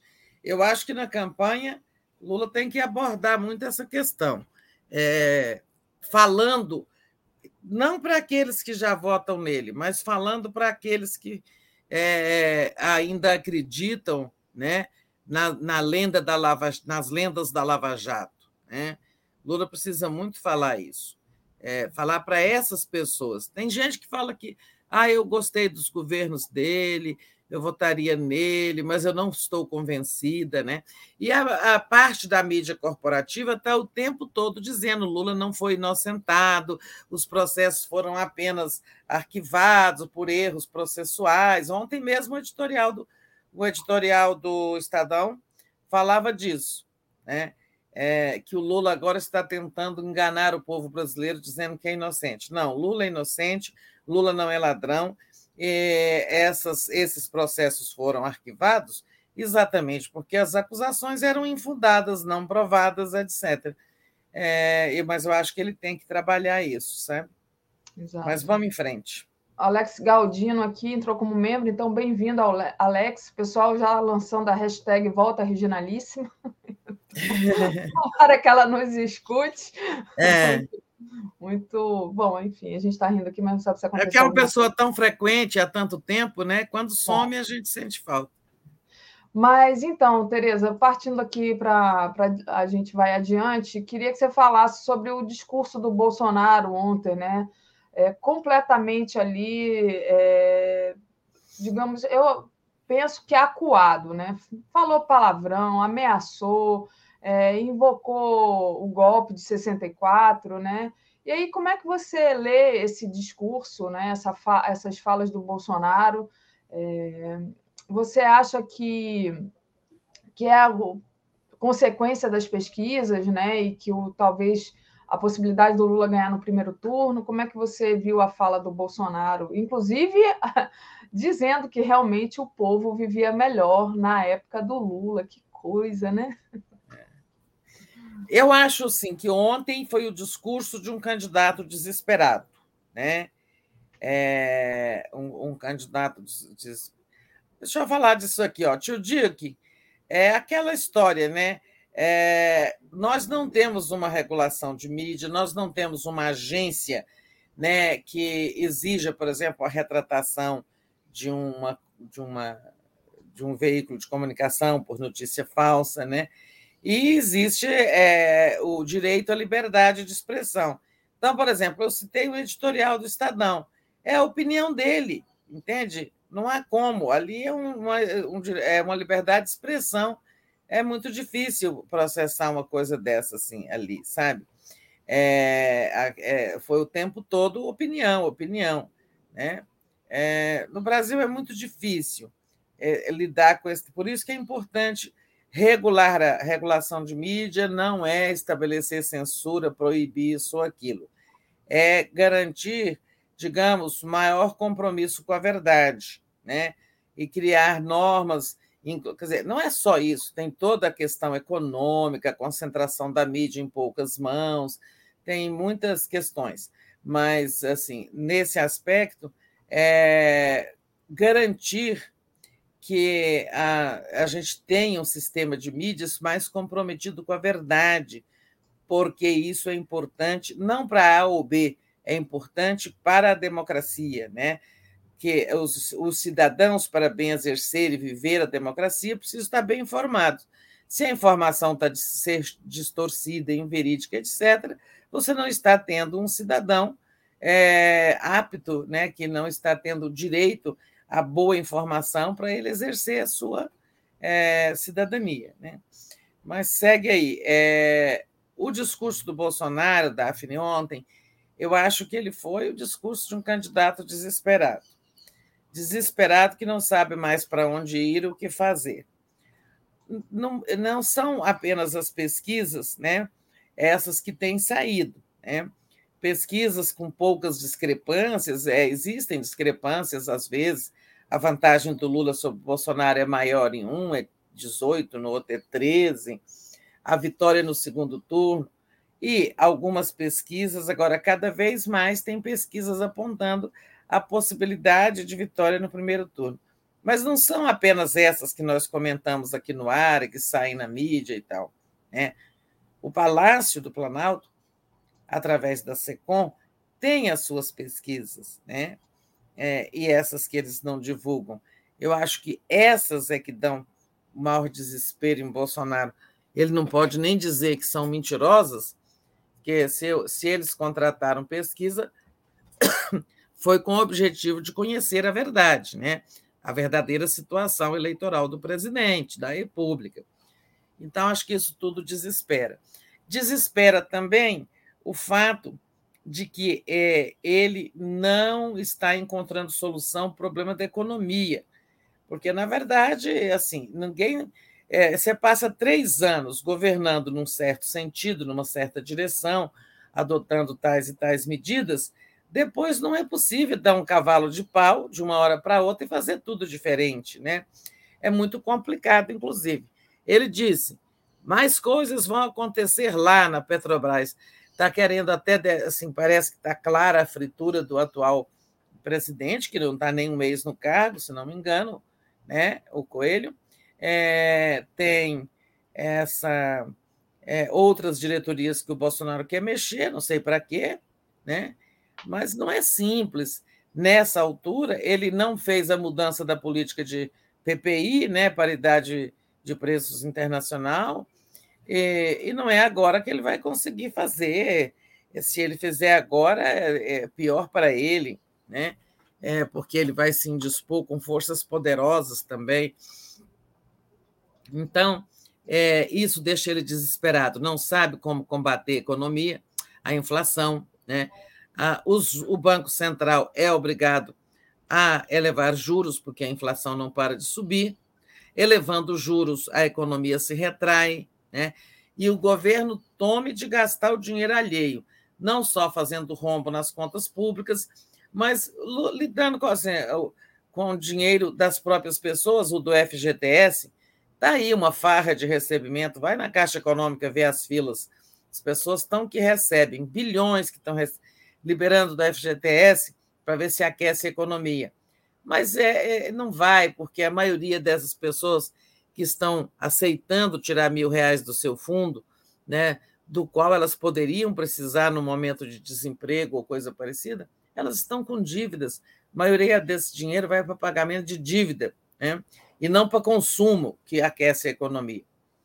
É, e acho também que ele está desesperado, Daphne, porque ele está vendo que não, ele não dispõe de condições internas, muito menos externas, né, condições de apoio para é, dar o possível golpe, o sonhado golpe que, sei lá, anula eleição, adia eleição, é, em suma, qualquer coisa, a gente não sabe exatamente o plano dele. Né? É, então, não tem. O clima é de que não há, não há espaço para isso, nem mesmo entre os militares. Né? Tem ali um, um, um, grupo que eu acho que é a minoria, que apoia esses planos mirabolantes dele, mas a tropa é legalista e, e acho que a maioria do alto comando não do exército não entraria nessa aventura. Então, ele diz o seguinte: eu não posso consertar a economia. Sem consertar a economia, eu não alcanço Lula. Né? É... E vou continuar em segundo lugar. No segundo turno, ele cresce muito mais do que eu e ganha. É... Então, assim, é... resta o desespero. queria dar um golpe, não ter eleição, mas não estou vendo condições, porque estou vendo resistência em tudo quanto é setor, né? Ontem mesmo o presidente do Senado voltou a falar grosso. E, e aí eu acho que bate o desespero, palavrões, né? Dizer que aquilo que queriam nos tomar em 64 pelas armas, é, agora estão tomando pela caneta, que é a nossa liberdade, caneta dos gabinetes referados, que é o Supremo, né? Primeiro, né? Ninguém, a, o lado derrotado em 64, não pegou em armas, não tinha armas para resistir ao golpe. Quem tinha armas em 64 eram eles, os tanques que desceram de Juiz de Fora para o Rio de Janeiro, os tanques que cercaram o Congresso. Né? Não tinha isso de que o, o lado derrotado em 64 queria tirar a liberdade pelas armas. Se tivesse arma, se o lado derrotado tivesse armas, tinha havido resistência, quem sabe uma guerra civil, né? mas não houve nada disso. É, é impressionante. Então, acho que. Ah, que a eleição vai ser conturbada. Olha, só tem uma pessoa conturbando a eleição, que é ele próprio, né? É. Fora o medo de ser preso, né, Tereza? Ele falou assim: é, por Deus que está no céu, eu nunca serei preso, tá? É, como. Deus existe, eu nunca serei preso. É. Deus não vai deixar. Ou seja, ele sabe realmente. Isso é porque o Lula tinha dito, né, que ele tem medo de ser preso. Ele sabe muito bem quantos processos ele tem que responder é, depois que deixar a presidência, porque muitos ali, né, estão parados porque não há oferecimento de denúncia por parte do Procurador-Geral da República. Exato. Mas é isso. É, o, o cabrito está berrando e dando peitada na cerca para ver se arrebenta. Exatamente. Tereza, deixa eu agradecer aqui a Pereira Pereira. Vocês viram o último vídeo no canal do Lula? Fez uma leitura muito boa de tudo que ocorreu e é emocionante. Então fica aqui a dica do Pereira Pereira para o pessoal ir lá no canal do Lula ver o vídeo. Heitor, adaptando o jingle. Lula lá no primeiro turno. Lula já. Diz o Heitor. Ted Boy Romarino. É fácil dizer que não foi inocentado porque não existe esse ato processual. Eu quero ver a imprensa dizer é que Lula não é inocente. É, Jason Alflame. Viva os canais da mídia independente. E o tio Dick foi aquele que a Tereza já respondeu, né? Se, a, se o PT poderia processar a mídia mentirosa. Tereza, é, já falei aqui com o Marcelo, mas como assim um movimento para tentar barrar esses impulsos golpistas do Bolsonaro, né, a sociedade civil teve uma reação, né, ao manifesto da coalizão em defesa do sistema eleitoral e se reúne lá com o Faquin, mandou é, carta para o Faquin. Então, como é que você vê essa reação da sociedade civil? Pois é, é aqui, dias, semanas atrás, quando eu escrevi isso, que nós estávamos na antessala do golpe, que o Bolsonaro está preparando, nós continuamos na antessala. Né? Se vai ter sala, espero que não. É, mas é isso. Nessa antessala do golpe, eu terminava dizendo que é o seguinte: as instituições precisam melhor responder e a sociedade civil precisa sair da inércia não adianta ficar o Senado, o Supremo e o TSE resistindo ao Bolsonaro e a sociedade de braços cruzados, né? Aí nós tivemos semana passada o Pacto pela Democracia, né, uma entidade que reúne dezenas de outras entidades, é uma, uma federação de entidades, né, mandou um manifesto lá para o Supremo, e agora tivemos aí essa é, coalizão em defesa do, do sistema eleitoral, né, reunindo também mais de 200 entidades, e temos que ter mais manifestações assim, sabe, da sociedade dizendo que não aceita esse, é, é, esse esforço do Bolsonaro para desacreditar o sistema eleitoral, criando condições para o seu golpismo, que forma seja é, qualquer que seja a forma que ele tenha e que não há de acontecer. Então, eu acho muitíssimo importante que a sociedade saia do, da inércia realmente e continue lançando manifestos, sabe, vindo a Brasília, é, publicando manifestos nos, nos lugares, é, e até, se for preciso, realizando atos, né? Ato em defesa do sistema eleitoral. É, eu acho que precisa de umas entidades, com apoio de partidos de esquerda, fazer um ato, sabe, presencial em defesa do sistema eleitoral e das eleições limpas e transparentes e, e, e, contra todo tipo de ameaças às eleições. Acho que se continuar o Bolsonaro fazendo essa carga, temos que fazer um ato, ou mais de um. Muito bem, exatamente. Ah, agora esqueci quem. Ah, Tereza. Tereza Domingos pediu para eu mostrar o vídeo do seu Jorge. Correção, eu não sabia que o seu Jorge tinha é, falado contra o Bolsonaro, mas falou, eu fui procurar aqui, então o seu Jorge também já se posicionou contra o Bolsonaro, tá? É, a Thaís Neves diz: Bozo é um acelerado, impeachment agora. Acho que agora está meio em cima da hora, né, Thaís? Tem, faltam só é, alguns agora meses. não adianta mais, não. É, mas, enfim, fica aqui realmente a mensagem que não aguentamos Respeitado mais. Respeitado o seu desejo, mas o Arthur é. Lira não deixou ter impeachment. Nós precisamos sempre lembrar disso, né? Foram cento e tantos pedidos de impeachment. E o Arthur Lira, presidente da Câmara, é, ficou sentado em cima deles, não despachou nenhum.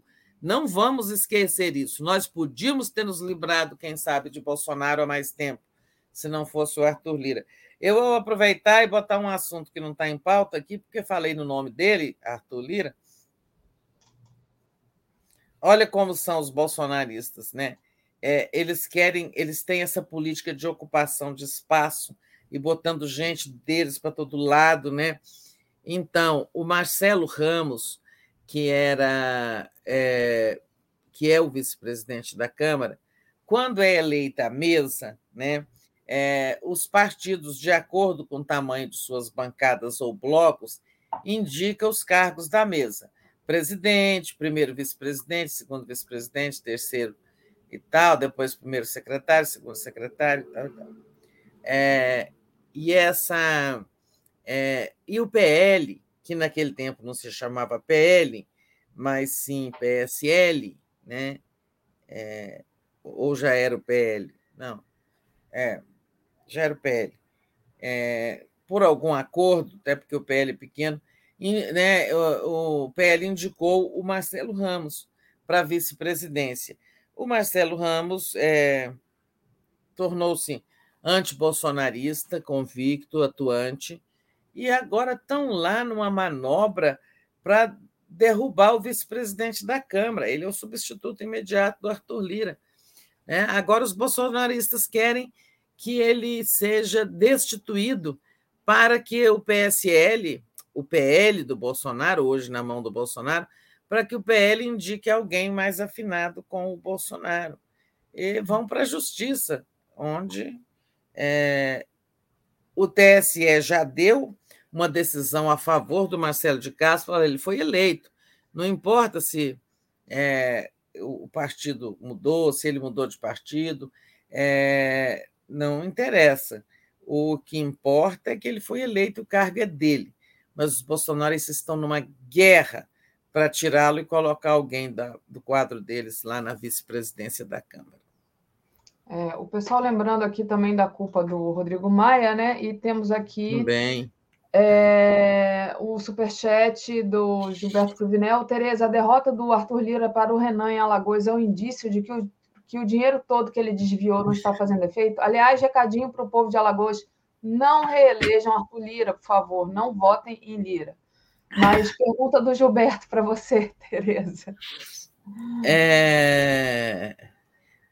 é, eu acho que sim.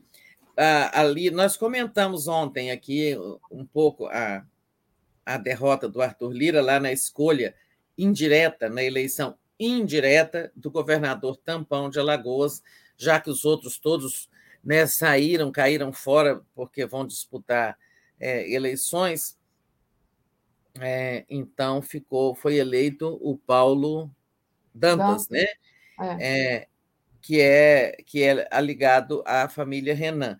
O que, que é a diferença? É o diferença de armas políticas, né? O Lira tem muito dinheiro, distribui muito dinheiro para prefeito, né? e isso garante muitos redutos eleitorais para ele e tudo mais. Mas é, é, esse dinheiro é assim, é para comprar voto popular. Mas essa eleição não foi pelo voto popular, foi uma eleição é, indireta pela Assembleia Legislativa entre os deputados estaduais. E aí, o que, que eu acho, né? Assim, só a minha opinião. O Renan pai e o Renan filho, lá e todo aquele grupo do clã Renan, é, eles sabem muito mais fazer política, né? É, articular esse jogo assim do que o Arthur Lira. É, e ela, então, o dinheiro ali das verbas do orçamento secreto, ele pesou muito para ajudar prefeitos que fazem obras mas não existe emenda destinada a deputado estadual, porque deputado estadual não executa obra nenhuma, entendeu? Então, esse dinheiro, a dinheirama do, do, do, do Arthur Lira não serviu para ele cooptar deputados. E já os Renan, os calheiros, eles são muito hábeis nisso, em agregar, em dizer vamos juntar aqui, vamos dividir o bolo do poder entre nós. Né? Eles são, assim, raposas velhas nesse sentido de conhecer muito as manhas da política, ganhar, levar o governo. Agora vai ficar ruim para o Bolsonaro em Alagoas, é, para o Arthur Lira, né? porque a família Renan, que disputa o governo do Estado e o Senado, né, Renan Filho é candidato ao Senado, ela vai ter o controle da máquina pública, e isso não é nada que se despreze no ano eleitoral, né, Daphne? Sim, é verdade, Tereza. Tereza, continuando aqui, é, falar dessa questão é, de alianças, né? Praticamente fechada a aliança Lula é, Lula Calil em Minas Gerais. Então, passo para você. Exato, eu acho que assim aquele tweet da deputada Gleisi Hoffmann ontem, que tivemos uma boa conversa com o Reginaldo Lopes e que o Reginaldo vai ser o coordenador da campanha da chapa Lula Alckmin em Minas Gerais. Aquilo dá a entender que o PT resolveu sacrificar a candidatura do Reginaldo Lopes para fechar a aliança com o Calil, né? E nessa aliança local PT-PSD, né, é, o Calil ofereceu a vaga de vice. Né? Estão falando para o próprio Reginaldo, mas eu acho que quem é anunciado como coordenador de campanha não vai é, ser candidato ao Senado, né? É porque candidato ao Senado é uma reunião, é uma eleição majoritária, exige muita dedicação.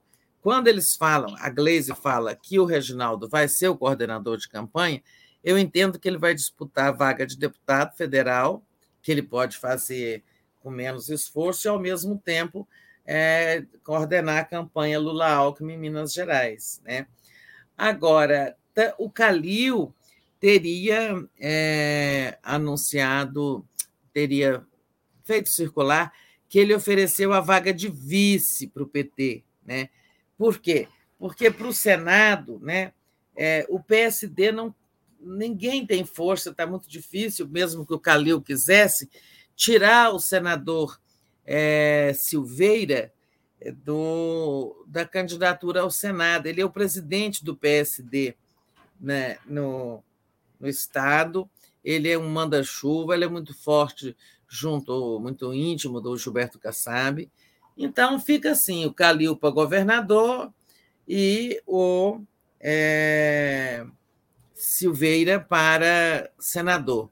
O PT entra na vaga de vice. Eu acho que vai indicar um vice, que eu não sei se é o Reginaldo ou não. Nas próximas horas saberemos, mas essa é uma notícia importante. Fechar a aliança em Minas, o que vai tornar o Lula imbatível em Minas Gerais. Muito bom, né? E tem aquela máxima, dizem que quem ganha em Minas ganha a eleição também. Ou é... quem perde Minas perde a eleição. Perde a eleição é. É, Tereza, deixa eu responder aqui ao Ricardo Soares, que perguntou através do chat aqui por que, que o 247 não fala do desastre ambiental provocado pela Braskem. Não é verdade, Ricardo. Eu mesma, pessoalmente, há, sei lá, desde 2019 ou 2018, agora não me lembro mais, fiz vários várias é, emissões sobre é, o desastre ambiental, sobre a Braskem, sobre o absurdo que a, a Braskem fez aqui, no, aqui em Maceió. É só você procurar. Depois de mim, a Andrea, que eu saí das entrevistas comuns, depois que eu comecei a estar aqui no Bom Dia Todo Dia, a própria Andrea Trust também trouxe pessoas para falar sobre o desastre ambiental da, da Braskem em Maceió. Então, a gente falou bastante aqui sobre isso. Deixa eu trazer aqui a Gilberto.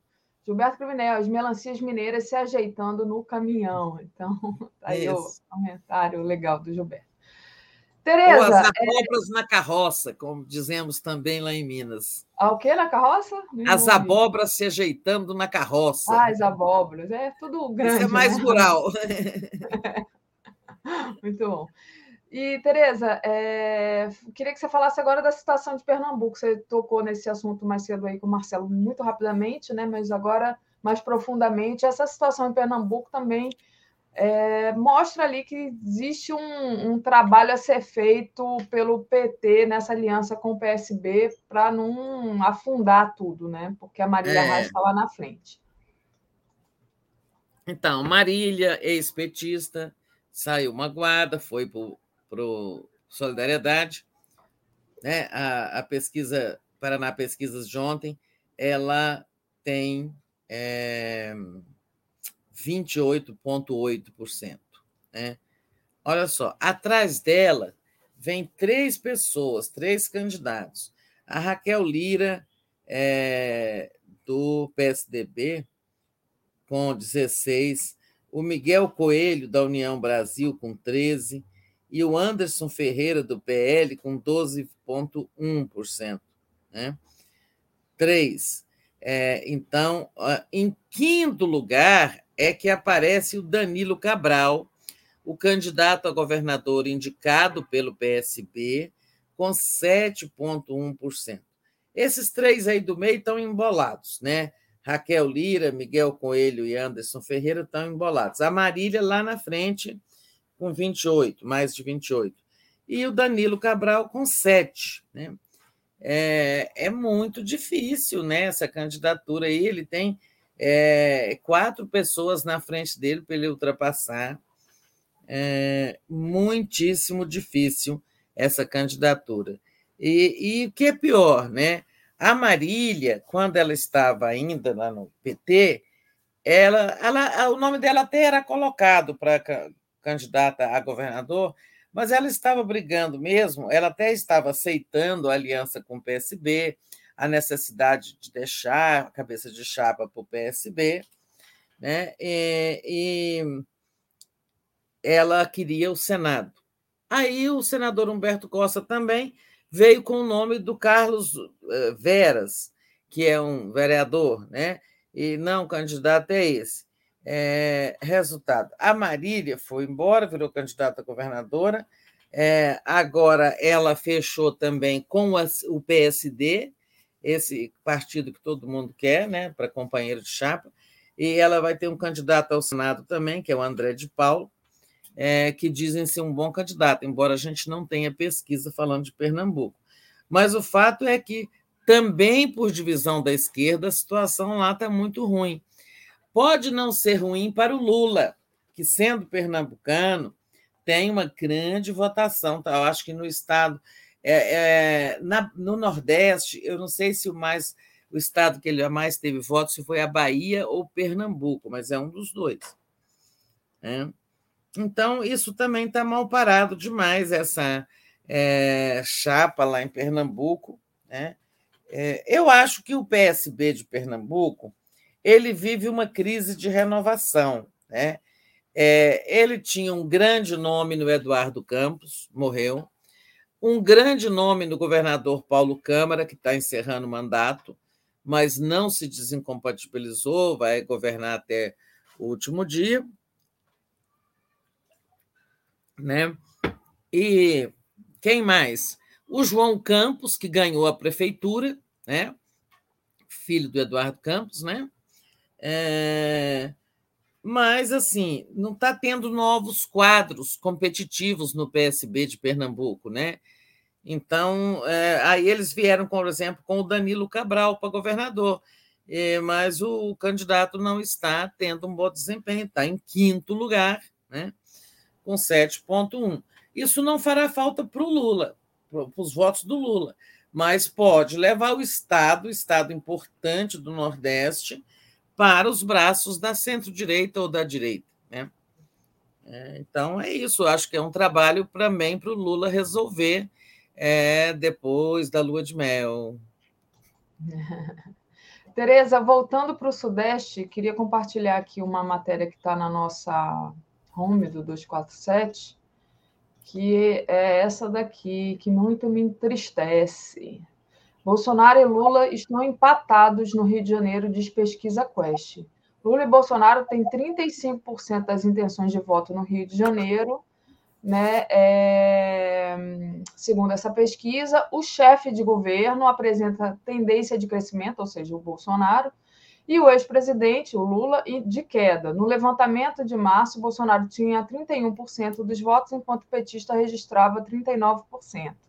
Brancos, nulos e aqueles que não pretendem votar somam 15%. Os outros candidatos somam 11% e quase 4% estão indecisos. Então, Tereza, é... o que você acha disso? O Lula deu uma ligeira queda, segundo a Quest, no Rio de Janeiro. Então, e o Bolsonaro, né, que tinha 31, ele ganhou quatro pontos. É bom saber por que, que isso está acontecendo. Eu não sei, não tem bola de cristal, mas é, vamos especular. E o Lula, que tinha 34, 39, também perdeu quatro, caiu para 35. Né? O que, que está havendo no Rio de Janeiro? Né? É, talvez a campanha do Cláudio Castro governador esteja influenciando isso, né? Ele está carregando o Bolsonaro, embora ele não seja um bolsonarista assim muito raiz, não, né? É, mas ele apoia o Bolsonaro. O é, que mais pode estar acontecendo no Rio de Janeiro que está levando o Bolsonaro a melhorar? É, eu acho que não é Auxílio Brasil, né? As pessoas, é, as pesquisas mostram que muitas pessoas do, do Auxílio Brasil, as que estão recebendo, né? É, elas votam majoritariamente no Lula. É, eu não sei qual é a explicação, não. Olha, hum. desculpa, Tereza, é, porque o Freixo é, deu uma entrevista no, ao Globo e também está na nossa home, e ele diz que a esquerda tem que se aproximar de, é, das igrejas. Né? Hoje eu cometi aqui um erro, eu disse que o Cláudio Castro era evangélico, não é, ele é católico da renovação carismática.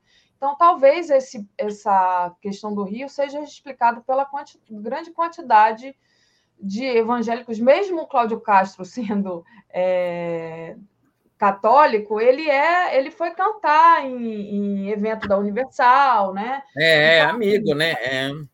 Então, será que não pode ser isso também? É... Também, eu acho que pode ser, é uma soma de fatores aí. É, agora, não vejo como tenha melhorado a economia do Rio, não vejo nenhuma grande obra federal no Rio, né? É, a gente não tem, só tem essas notícias aí, é, sabe? Arquiva processo contra o Flávio Bolsonaro, é, inquérito da rachadinha não vai para frente. Aliás, é, a gente é, ainda não soube é, que fim levou a é, essa investigação. Não, que fim levou a gente sabe, né? Ela vai ser cancelada. Eu ia falar de outra investigação aí do Rio de Janeiro, mas as do, as do, as do filho do claro. Bolsonaro estão canceladas agora, né? Exatamente. Eu até mostrei para o Marcelo, né? Essa questão da rachadinha. Vou até abrir aqui, peraí, deixa eu só achar aqui onde que foi que eu coloquei, porque eu tinha separado, é. Que a justiça arquivou a denúncia contra o Flávio Bolsonaro. Né? A ação atende o pedido do Ministério Público do Rio de Janeiro, que considerou o processo esvaziado após instâncias superiores anularem as provas. Então, parece assim, a impressão que eu tenho, Tereza, é que está tudo dominado, né? Eles conseguem tá ser. Tudo dominado. Menina, nesse negócio de judiciário, olha só, o, tribu, o TSE está com duas vagas, né? É, aí indicaram lá uma lista, né? como é de praxe, o tribunal mandou uma lista e o Bolsonaro considerou a lista é, é, hostil. Né? São bons nomes que estão nessa lista para preencher as duas vagas, quatro nomes. Diz que não vai indicar. Né? Enquanto tiver aqueles nomes ruins, não vai indicar. E também veio para o STJ, né, uma outra lista elaborada pelos ministros do STJ, ele queria alguém amigo, né, para arquivar processos contra seus filhos, quem sabe contra ele mesmo, e é, também diz que não vai nomear os indicados, sabe, vai ficar cozinhando, quer dizer, ele quer controlar os tribunais também, né? É, o a extrema-direita, o Bolsonaro, ele leu Maquiavel, né? Ele está ali é, ocupando esses espaços e porque ocupar esses espaços é, é, ter poder na mão, né, Tereza? É, imagina para uma família encalacrada ter gente no STJ, né, que é o último grau de recurso é, antes do próprio Supremo, é muito importante ter maioria no CJ ou ter alguns aliados no STJ. Sim. É isso que ele está armando. Exatamente, Tereza. É, Tereza, deixa eu é, pedir para o pessoal deixar o like e compartilhar essa live, né? Bom, a gente já falou da situação no Rio é, a respeito da, do Senado, né? Também falamos do Moro, né, que vai responder a investigação sobre mudança do domicílio eleitoral irregular, aquele Moro que não mora em São Paulo, quer se candidatar a, pelo, por, por, São Paulo e não colou isso, né? Ah, deixa eu só agradecer aqui ao professor Rub, Rubi Nadson Bastos. Renovação Carismática Católica, na sua maioria, são de extrema direita. Exatamente. Então, mesmo o, é, o Cláudio Castro sendo dessa renovação carismática, ele também tem uma grande entrada com os evangélicos, ele participa de show da Universal, dessas coisas todas. E Tereza, queria então queria trazer aqui uma outra notícia para você, que é do, do papel do Alckmin na coordenação, não sei se você chegou a ver, na coordenação da campanha do Lula. Espera aí, deixa eu abrir aqui, está na nossa home do 247. Então, aqui, o ex-governador vai escalar colaboradores de peso na coordenação da campanha presidencial de Lula. Segundo é, a nossa matéria aqui e também da, a, o painel da Folha de São Paulo, né? a, a notícia de lá também. Então, queria saber como é que você vê esse papel do Alckmin, né? É, não tão chuchu assim. soltando um gostinho ali no prato é. de Lula com chuchu. É, sempre foi dito, né, nas conversas para ele vir a ser vice do Lula, que ele não teria papel decorativo, né? O Lula sempre, eh, digamos, se comprometeu nesse sentido. É, eu acho que é natural, né? O vice é, quando ele é de outro partido, quando é do mesmo partido, tudo bem, tá tudo, o programa é o mesmo, né? Mas é, uma aliança, ela pressupõe que as ideias de, assim, de, dos dois lados encontrem uma forma de convivência. Né? Eu não acho que o, sabe, o, o, o, Alckmin vai, def, vai trombar com o Lula e o PT defendendo coisas absolutamente é, inegociáveis, como, por exemplo, o fim do teto de gastos. Né? É, isso não vai acontecer. Agora, em questões, em outro tipo de questões, ele vai é, querer apitar, né? É, e, e, o Lula mesmo está, digamos, é, de acordo, sempre teve, que ele tenha um protagonismo. O Lula já o encarregou de procurar uns certos, certos grupos empresariais, né? É, o Lula, o, o Alckmin está na chapa para representar o centro, né? Então é claro que ele vai trazer ideias mais centristas, conservadoras. É, é, agora tem um, um limite, tem, tem toda uma negociação. Claro que se ele propor alguma coisa que o PT e o Lula re, refutam completamente, isso está fora de cogitação, porque seria o mesmo que rasgar a aliança. Né? Eu acho que vão chegar a um bom termo aí. É, ele vai trazer economista, Pércio Arida e tal, e pode até dar um bom resultado, né? porque ninguém pode esperar que este governo do Lula, sendo eleito, dando certo, tudo certo, vá ser um governo puro sangue esquerdista. Né? Não vai. Hum. Os compromissos do Lula são muito amplos e é o que ele realmente persegue. De forma que eu, eu não vejo com preocupação essa história do Alckmin ter papel ativo, indicar pessoas de confiança. Claro que ele tem que ter alguém ali naqueles comitês da Fundação Perseu Abramo, porque ele mesmo vai estar viajando muito, né? viajando com Lula, outra hora sem Lula, é, sozinho. Eles vão ao Sul. O Sul está exigindo muito cuidado em algumas pesquisas, é, o Lula perde no Sul, em outras ganha raspando, né? que também ali é uma, é uma região muito bolsonarista, né? É, que é mais compreensível por causa da força do agronegócio, é, são estados menos urbanizados e tal. É, isso é até mais compreensível. O que para mim é muito mistério é, é, Rio de Janeiro ser tão bolsonarista, né? Mas, como já explicou alguém, em breve as, as vitrines vão estar renovadas. É isso, Tereza. É, mais alguma coisa que você pensa que seja importante tratar? Senão, eu pensei em talvez trazer a questão do Dória e do PSDB aí no meio da crise. A gente já falou rapidamente sobre isso ontem, mas. Ah, é, hoje é a reunião, né? É.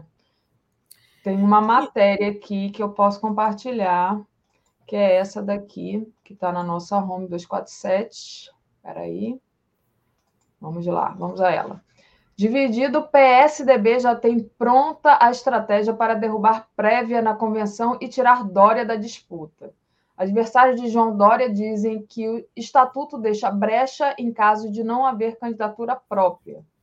Então, é, informou a, o painel da Folha de São Paulo. É o artigo 152 do Estatuto do Partido determina que a convenção homologue o vencedor nas prévias, mas o entendimento dos opositores de Dória é que isso vale apenas se o partido tiver candidato. Portanto, a regra não se aplicaria se a legenda decidir apoiar outra candidatura. Hoje, o nome mais forte é o de Simone Tebet, né?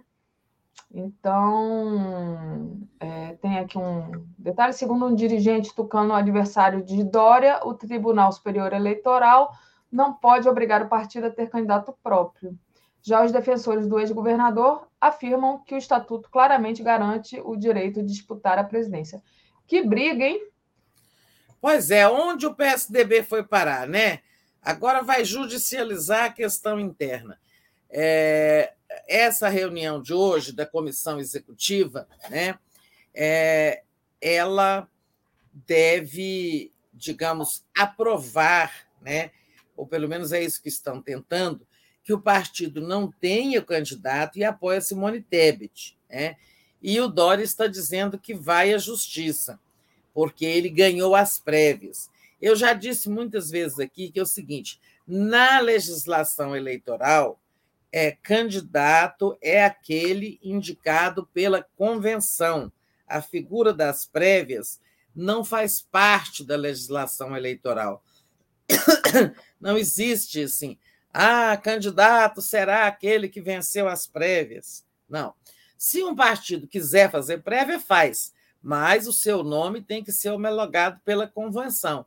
E os que querem apoiar Simone Tebet, eles estão é, dizendo isso: olha, as prévias não têm valor. E o Dória vai na justiça dizer: ah, eu tenho direito porque eu ganhei as prévias. Eu acho que o Dória perde. Tá? Eu acho que ele não consegue isso na Justiça Eleitoral, garantir essa candidatura, e que ele está rifado. Tá? O PSDB já rifou a candidatura do Dória. Mas é lamentável. Se há, como diz o Rodrigo, se há um, um, um partido em extinção no Brasil, é o, é o PSDB. Né? Uma ladeira abaixo que não acaba mais. Agora é, teve essa, agora mais essa, né?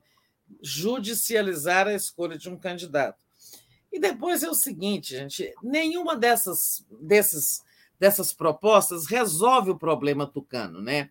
É, a candidatura do Dória já se viu que ela não sai ali dos 2% e tal, né? A outra candidata, assim, agora deixarem de ter candidato próprio para indicarem, apoiarem a Simone Tebet do PMDB, também leva o quê, né? É, leva o quê? A, a Simone também não passa de 2%. 75% dos eleitores já definiram entre Lula e, e, Bolsonaro. Sabe? Não tem onde buscar voto. Depois tem ali os 8% do Ciro, mais ou menos. Sabe? O, o, o, digamos assim, o nicho de votos disponíveis é muito pequeno para um candidato terceira via crescer. Né? É, de modo que eu acho que assim, as duas os dois lados do PSDB estão errados. Né? Não tem nada que. Nenhuma das duas soluções resolve o problema deles. Verdade. Mas deixa eles irem lá resolver o problema. Plantaram, estão colhendo o que plantaram. Exatamente. Plantaram golpismo, agora tem golpismo e tem é. É, confusão no próprio partido deles, e como disse o Breno Altman ontem aqui, é, o, o PSDB está caminhando para virar o nanopartido. Gilberto Cruvinel. É. Dória pensa em ir à justiça para obrigar o eleitor a votar nele. Gilberto Cruvinel está afiado. Ai, muito bom, Tereza. Então, Tereza, é isso. Tem mais alguma coisinha que você gostaria é... que eu passei aí? Pois é, tem coisas assim interessantes, né? É... a Câmara está funcionando bem, Agora é cada coisa, né? Uma comissão, a CCJ, pode aprovar hoje o projeto do Eduardo Bolsonaro, né? É, liberando a propaganda de armas. Hoje, a propaganda de armas só é permitida em publicações especializadas. Veja o que ele quer, que você possa ter anúncio na televisão, em qualquer publicação sobre armas. Né? Não estamos vendo o exemplo ali dos Estados Unidos, o que, que dá a, a, a liberdade de comprar armas, que lá varia também de estado para estado, mas há estados bem mais liberais. Né? É, e está lá, os bolsonaros só pensam nisso, eles não são capazes de fazer né, uma, uma proposta positiva. Né? Outra coisa escandalosa que eu queria comentar é esse uso da Advocacia Geral da União, isso está sendo contestado na Justiça. Usar a Advocacia Geral da União para defender aval do açaí. Tá? aquela funcionária fantasma que do Bolsonaro, que nunca eles estão alegando, ela era agente público, ela sempre foi vendedora de açaí, né? É, ganhava salário no gabinete do Bolsonaro, possivelmente para devolver a metade, ou sabe, sei lá quanto por cento, numa rachadinha e fazer uns servicinhos para o Bolsonaro. Agora, usar a advocacia geral da União para defender uma pessoa sabe, que enfrenta essas acusações, é demais o desrespeito deles pelas instituições, né? Uma coisa assim impressionante. Eles defendem os dele, né? Os apoiadores deles não estão nem aí para a imagem ou para o que, que falam, muito pelo contrário, né? Estão sempre querendo é. estar na notícia, mesmo que sejam que sejam é, é, achincalhados, né? Pela na mídia, que eu queria dizer, mesmo que é. seja para a gente falar mal deles, né, Tereza? É isso. É, então, é, agora vamos ver, né, nas próximas horas, mudanças na Petrobras. Bolsonaro, nesse desespero em que está, vai voltar, é, vai trocar, eu tenho certeza daqui a uns dias cai o presidente da Petrobras, caem os, alguns outros diretor, diretores, né? E olha só Existem os diretores que eles querem demitir, que é o financeiro, de tecnologia, que nem tem a ver com preço é, de, de, de combustíveis, né? e que eles são investigados por espiões do Bolsonaro, diz aqui uma matéria do Globo. Esse governo. Aqui na gente também, ó. Está aqui no, no 247 também. Ah, pois é, eu não vi a nossa, não, que deve estar repercutindo a do Globo. Mas olha o ponto que eles chegam, né? É, investigar é, para é, encontrar alguma coisa contra a pessoa lá, para demite, ué, né? Demite, ele tem poder de demitir. É, e outra coisa importante, gente, é que ontem o Supremo, né? O Supremo considerou inconstitucional aquele relatório do Ministério da Justiça contra policiais e outros funcionários públicos do movimento antifascista, né? Aquele dossiê coletando dados das pessoas, espionagem, né? E que foi feito pelo Ministério da Justiça quando o hoje ministro André Mendonça, ministro do Supremo, é, era ministro da Justiça. E ele até se julgou impedido de votar nessa questão, claro, né? É, isso foi feito na gestão dele lá na Justiça, e esses, dossiê, é, esses dossiês, que na verdade era tipo serviço do SNI, como antigamente faziam com qualquer opositor da ditadura. E aí saíram coletando tudo quanto é dado sobre os policiais, integrantes do movimento antifascistas, né? E, e a ministra Carmen Lúcia deu um bom parecer dizendo que isso é uma medida inconstitucional. Ou seja, o ministro André Mendonça assistiu de camarote à sua própria derrota no Supremo e teve, claro, a hombridade de, de é, se dizer impedido, né? Até porque se não dissesse, acho que alguém ia lembrar isso a ele, que ele não podia votar numa questão dessa. É verdade. É verdade. Tereza, deixa eu agradecer aqui ao nosso internauta, o Jonas Júnior, que diz armas é igual a pulsão de morte bolsonazista. É. Hashtag PT13 Lula. Obrigada aqui, Jonas. Tá certo. E é isso, Tereza. Tem mais alguma coisa? Não, pode ler a sua programação. Minha programação, então, de hoje, às 10 horas, Helena e Mário Vitor. Então, saindo ah, daqui, daqui direto é. para eles. Às 11 horas, Giro das 11, Esquerda Quero Rio. 13 horas, Lula conquista o último cirista com Vinícius Carvalho, podcast do Conde.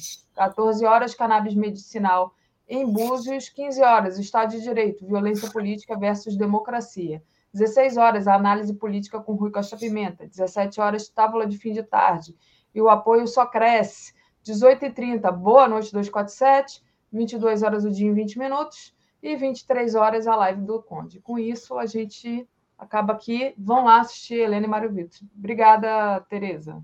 Então tá, Daphne, bom dia, obrigada pelo papo, bom dia a todos e todas. Vamos ver o que o dia nos traz. Vamos ver se o Bolsonaro hoje está mais calmo, se o desespero continua grande à beira de um ataque de nervos. Eu quero ver o Bolsonaro estrebuchar, Tereza. É, vamos ver. Beijo.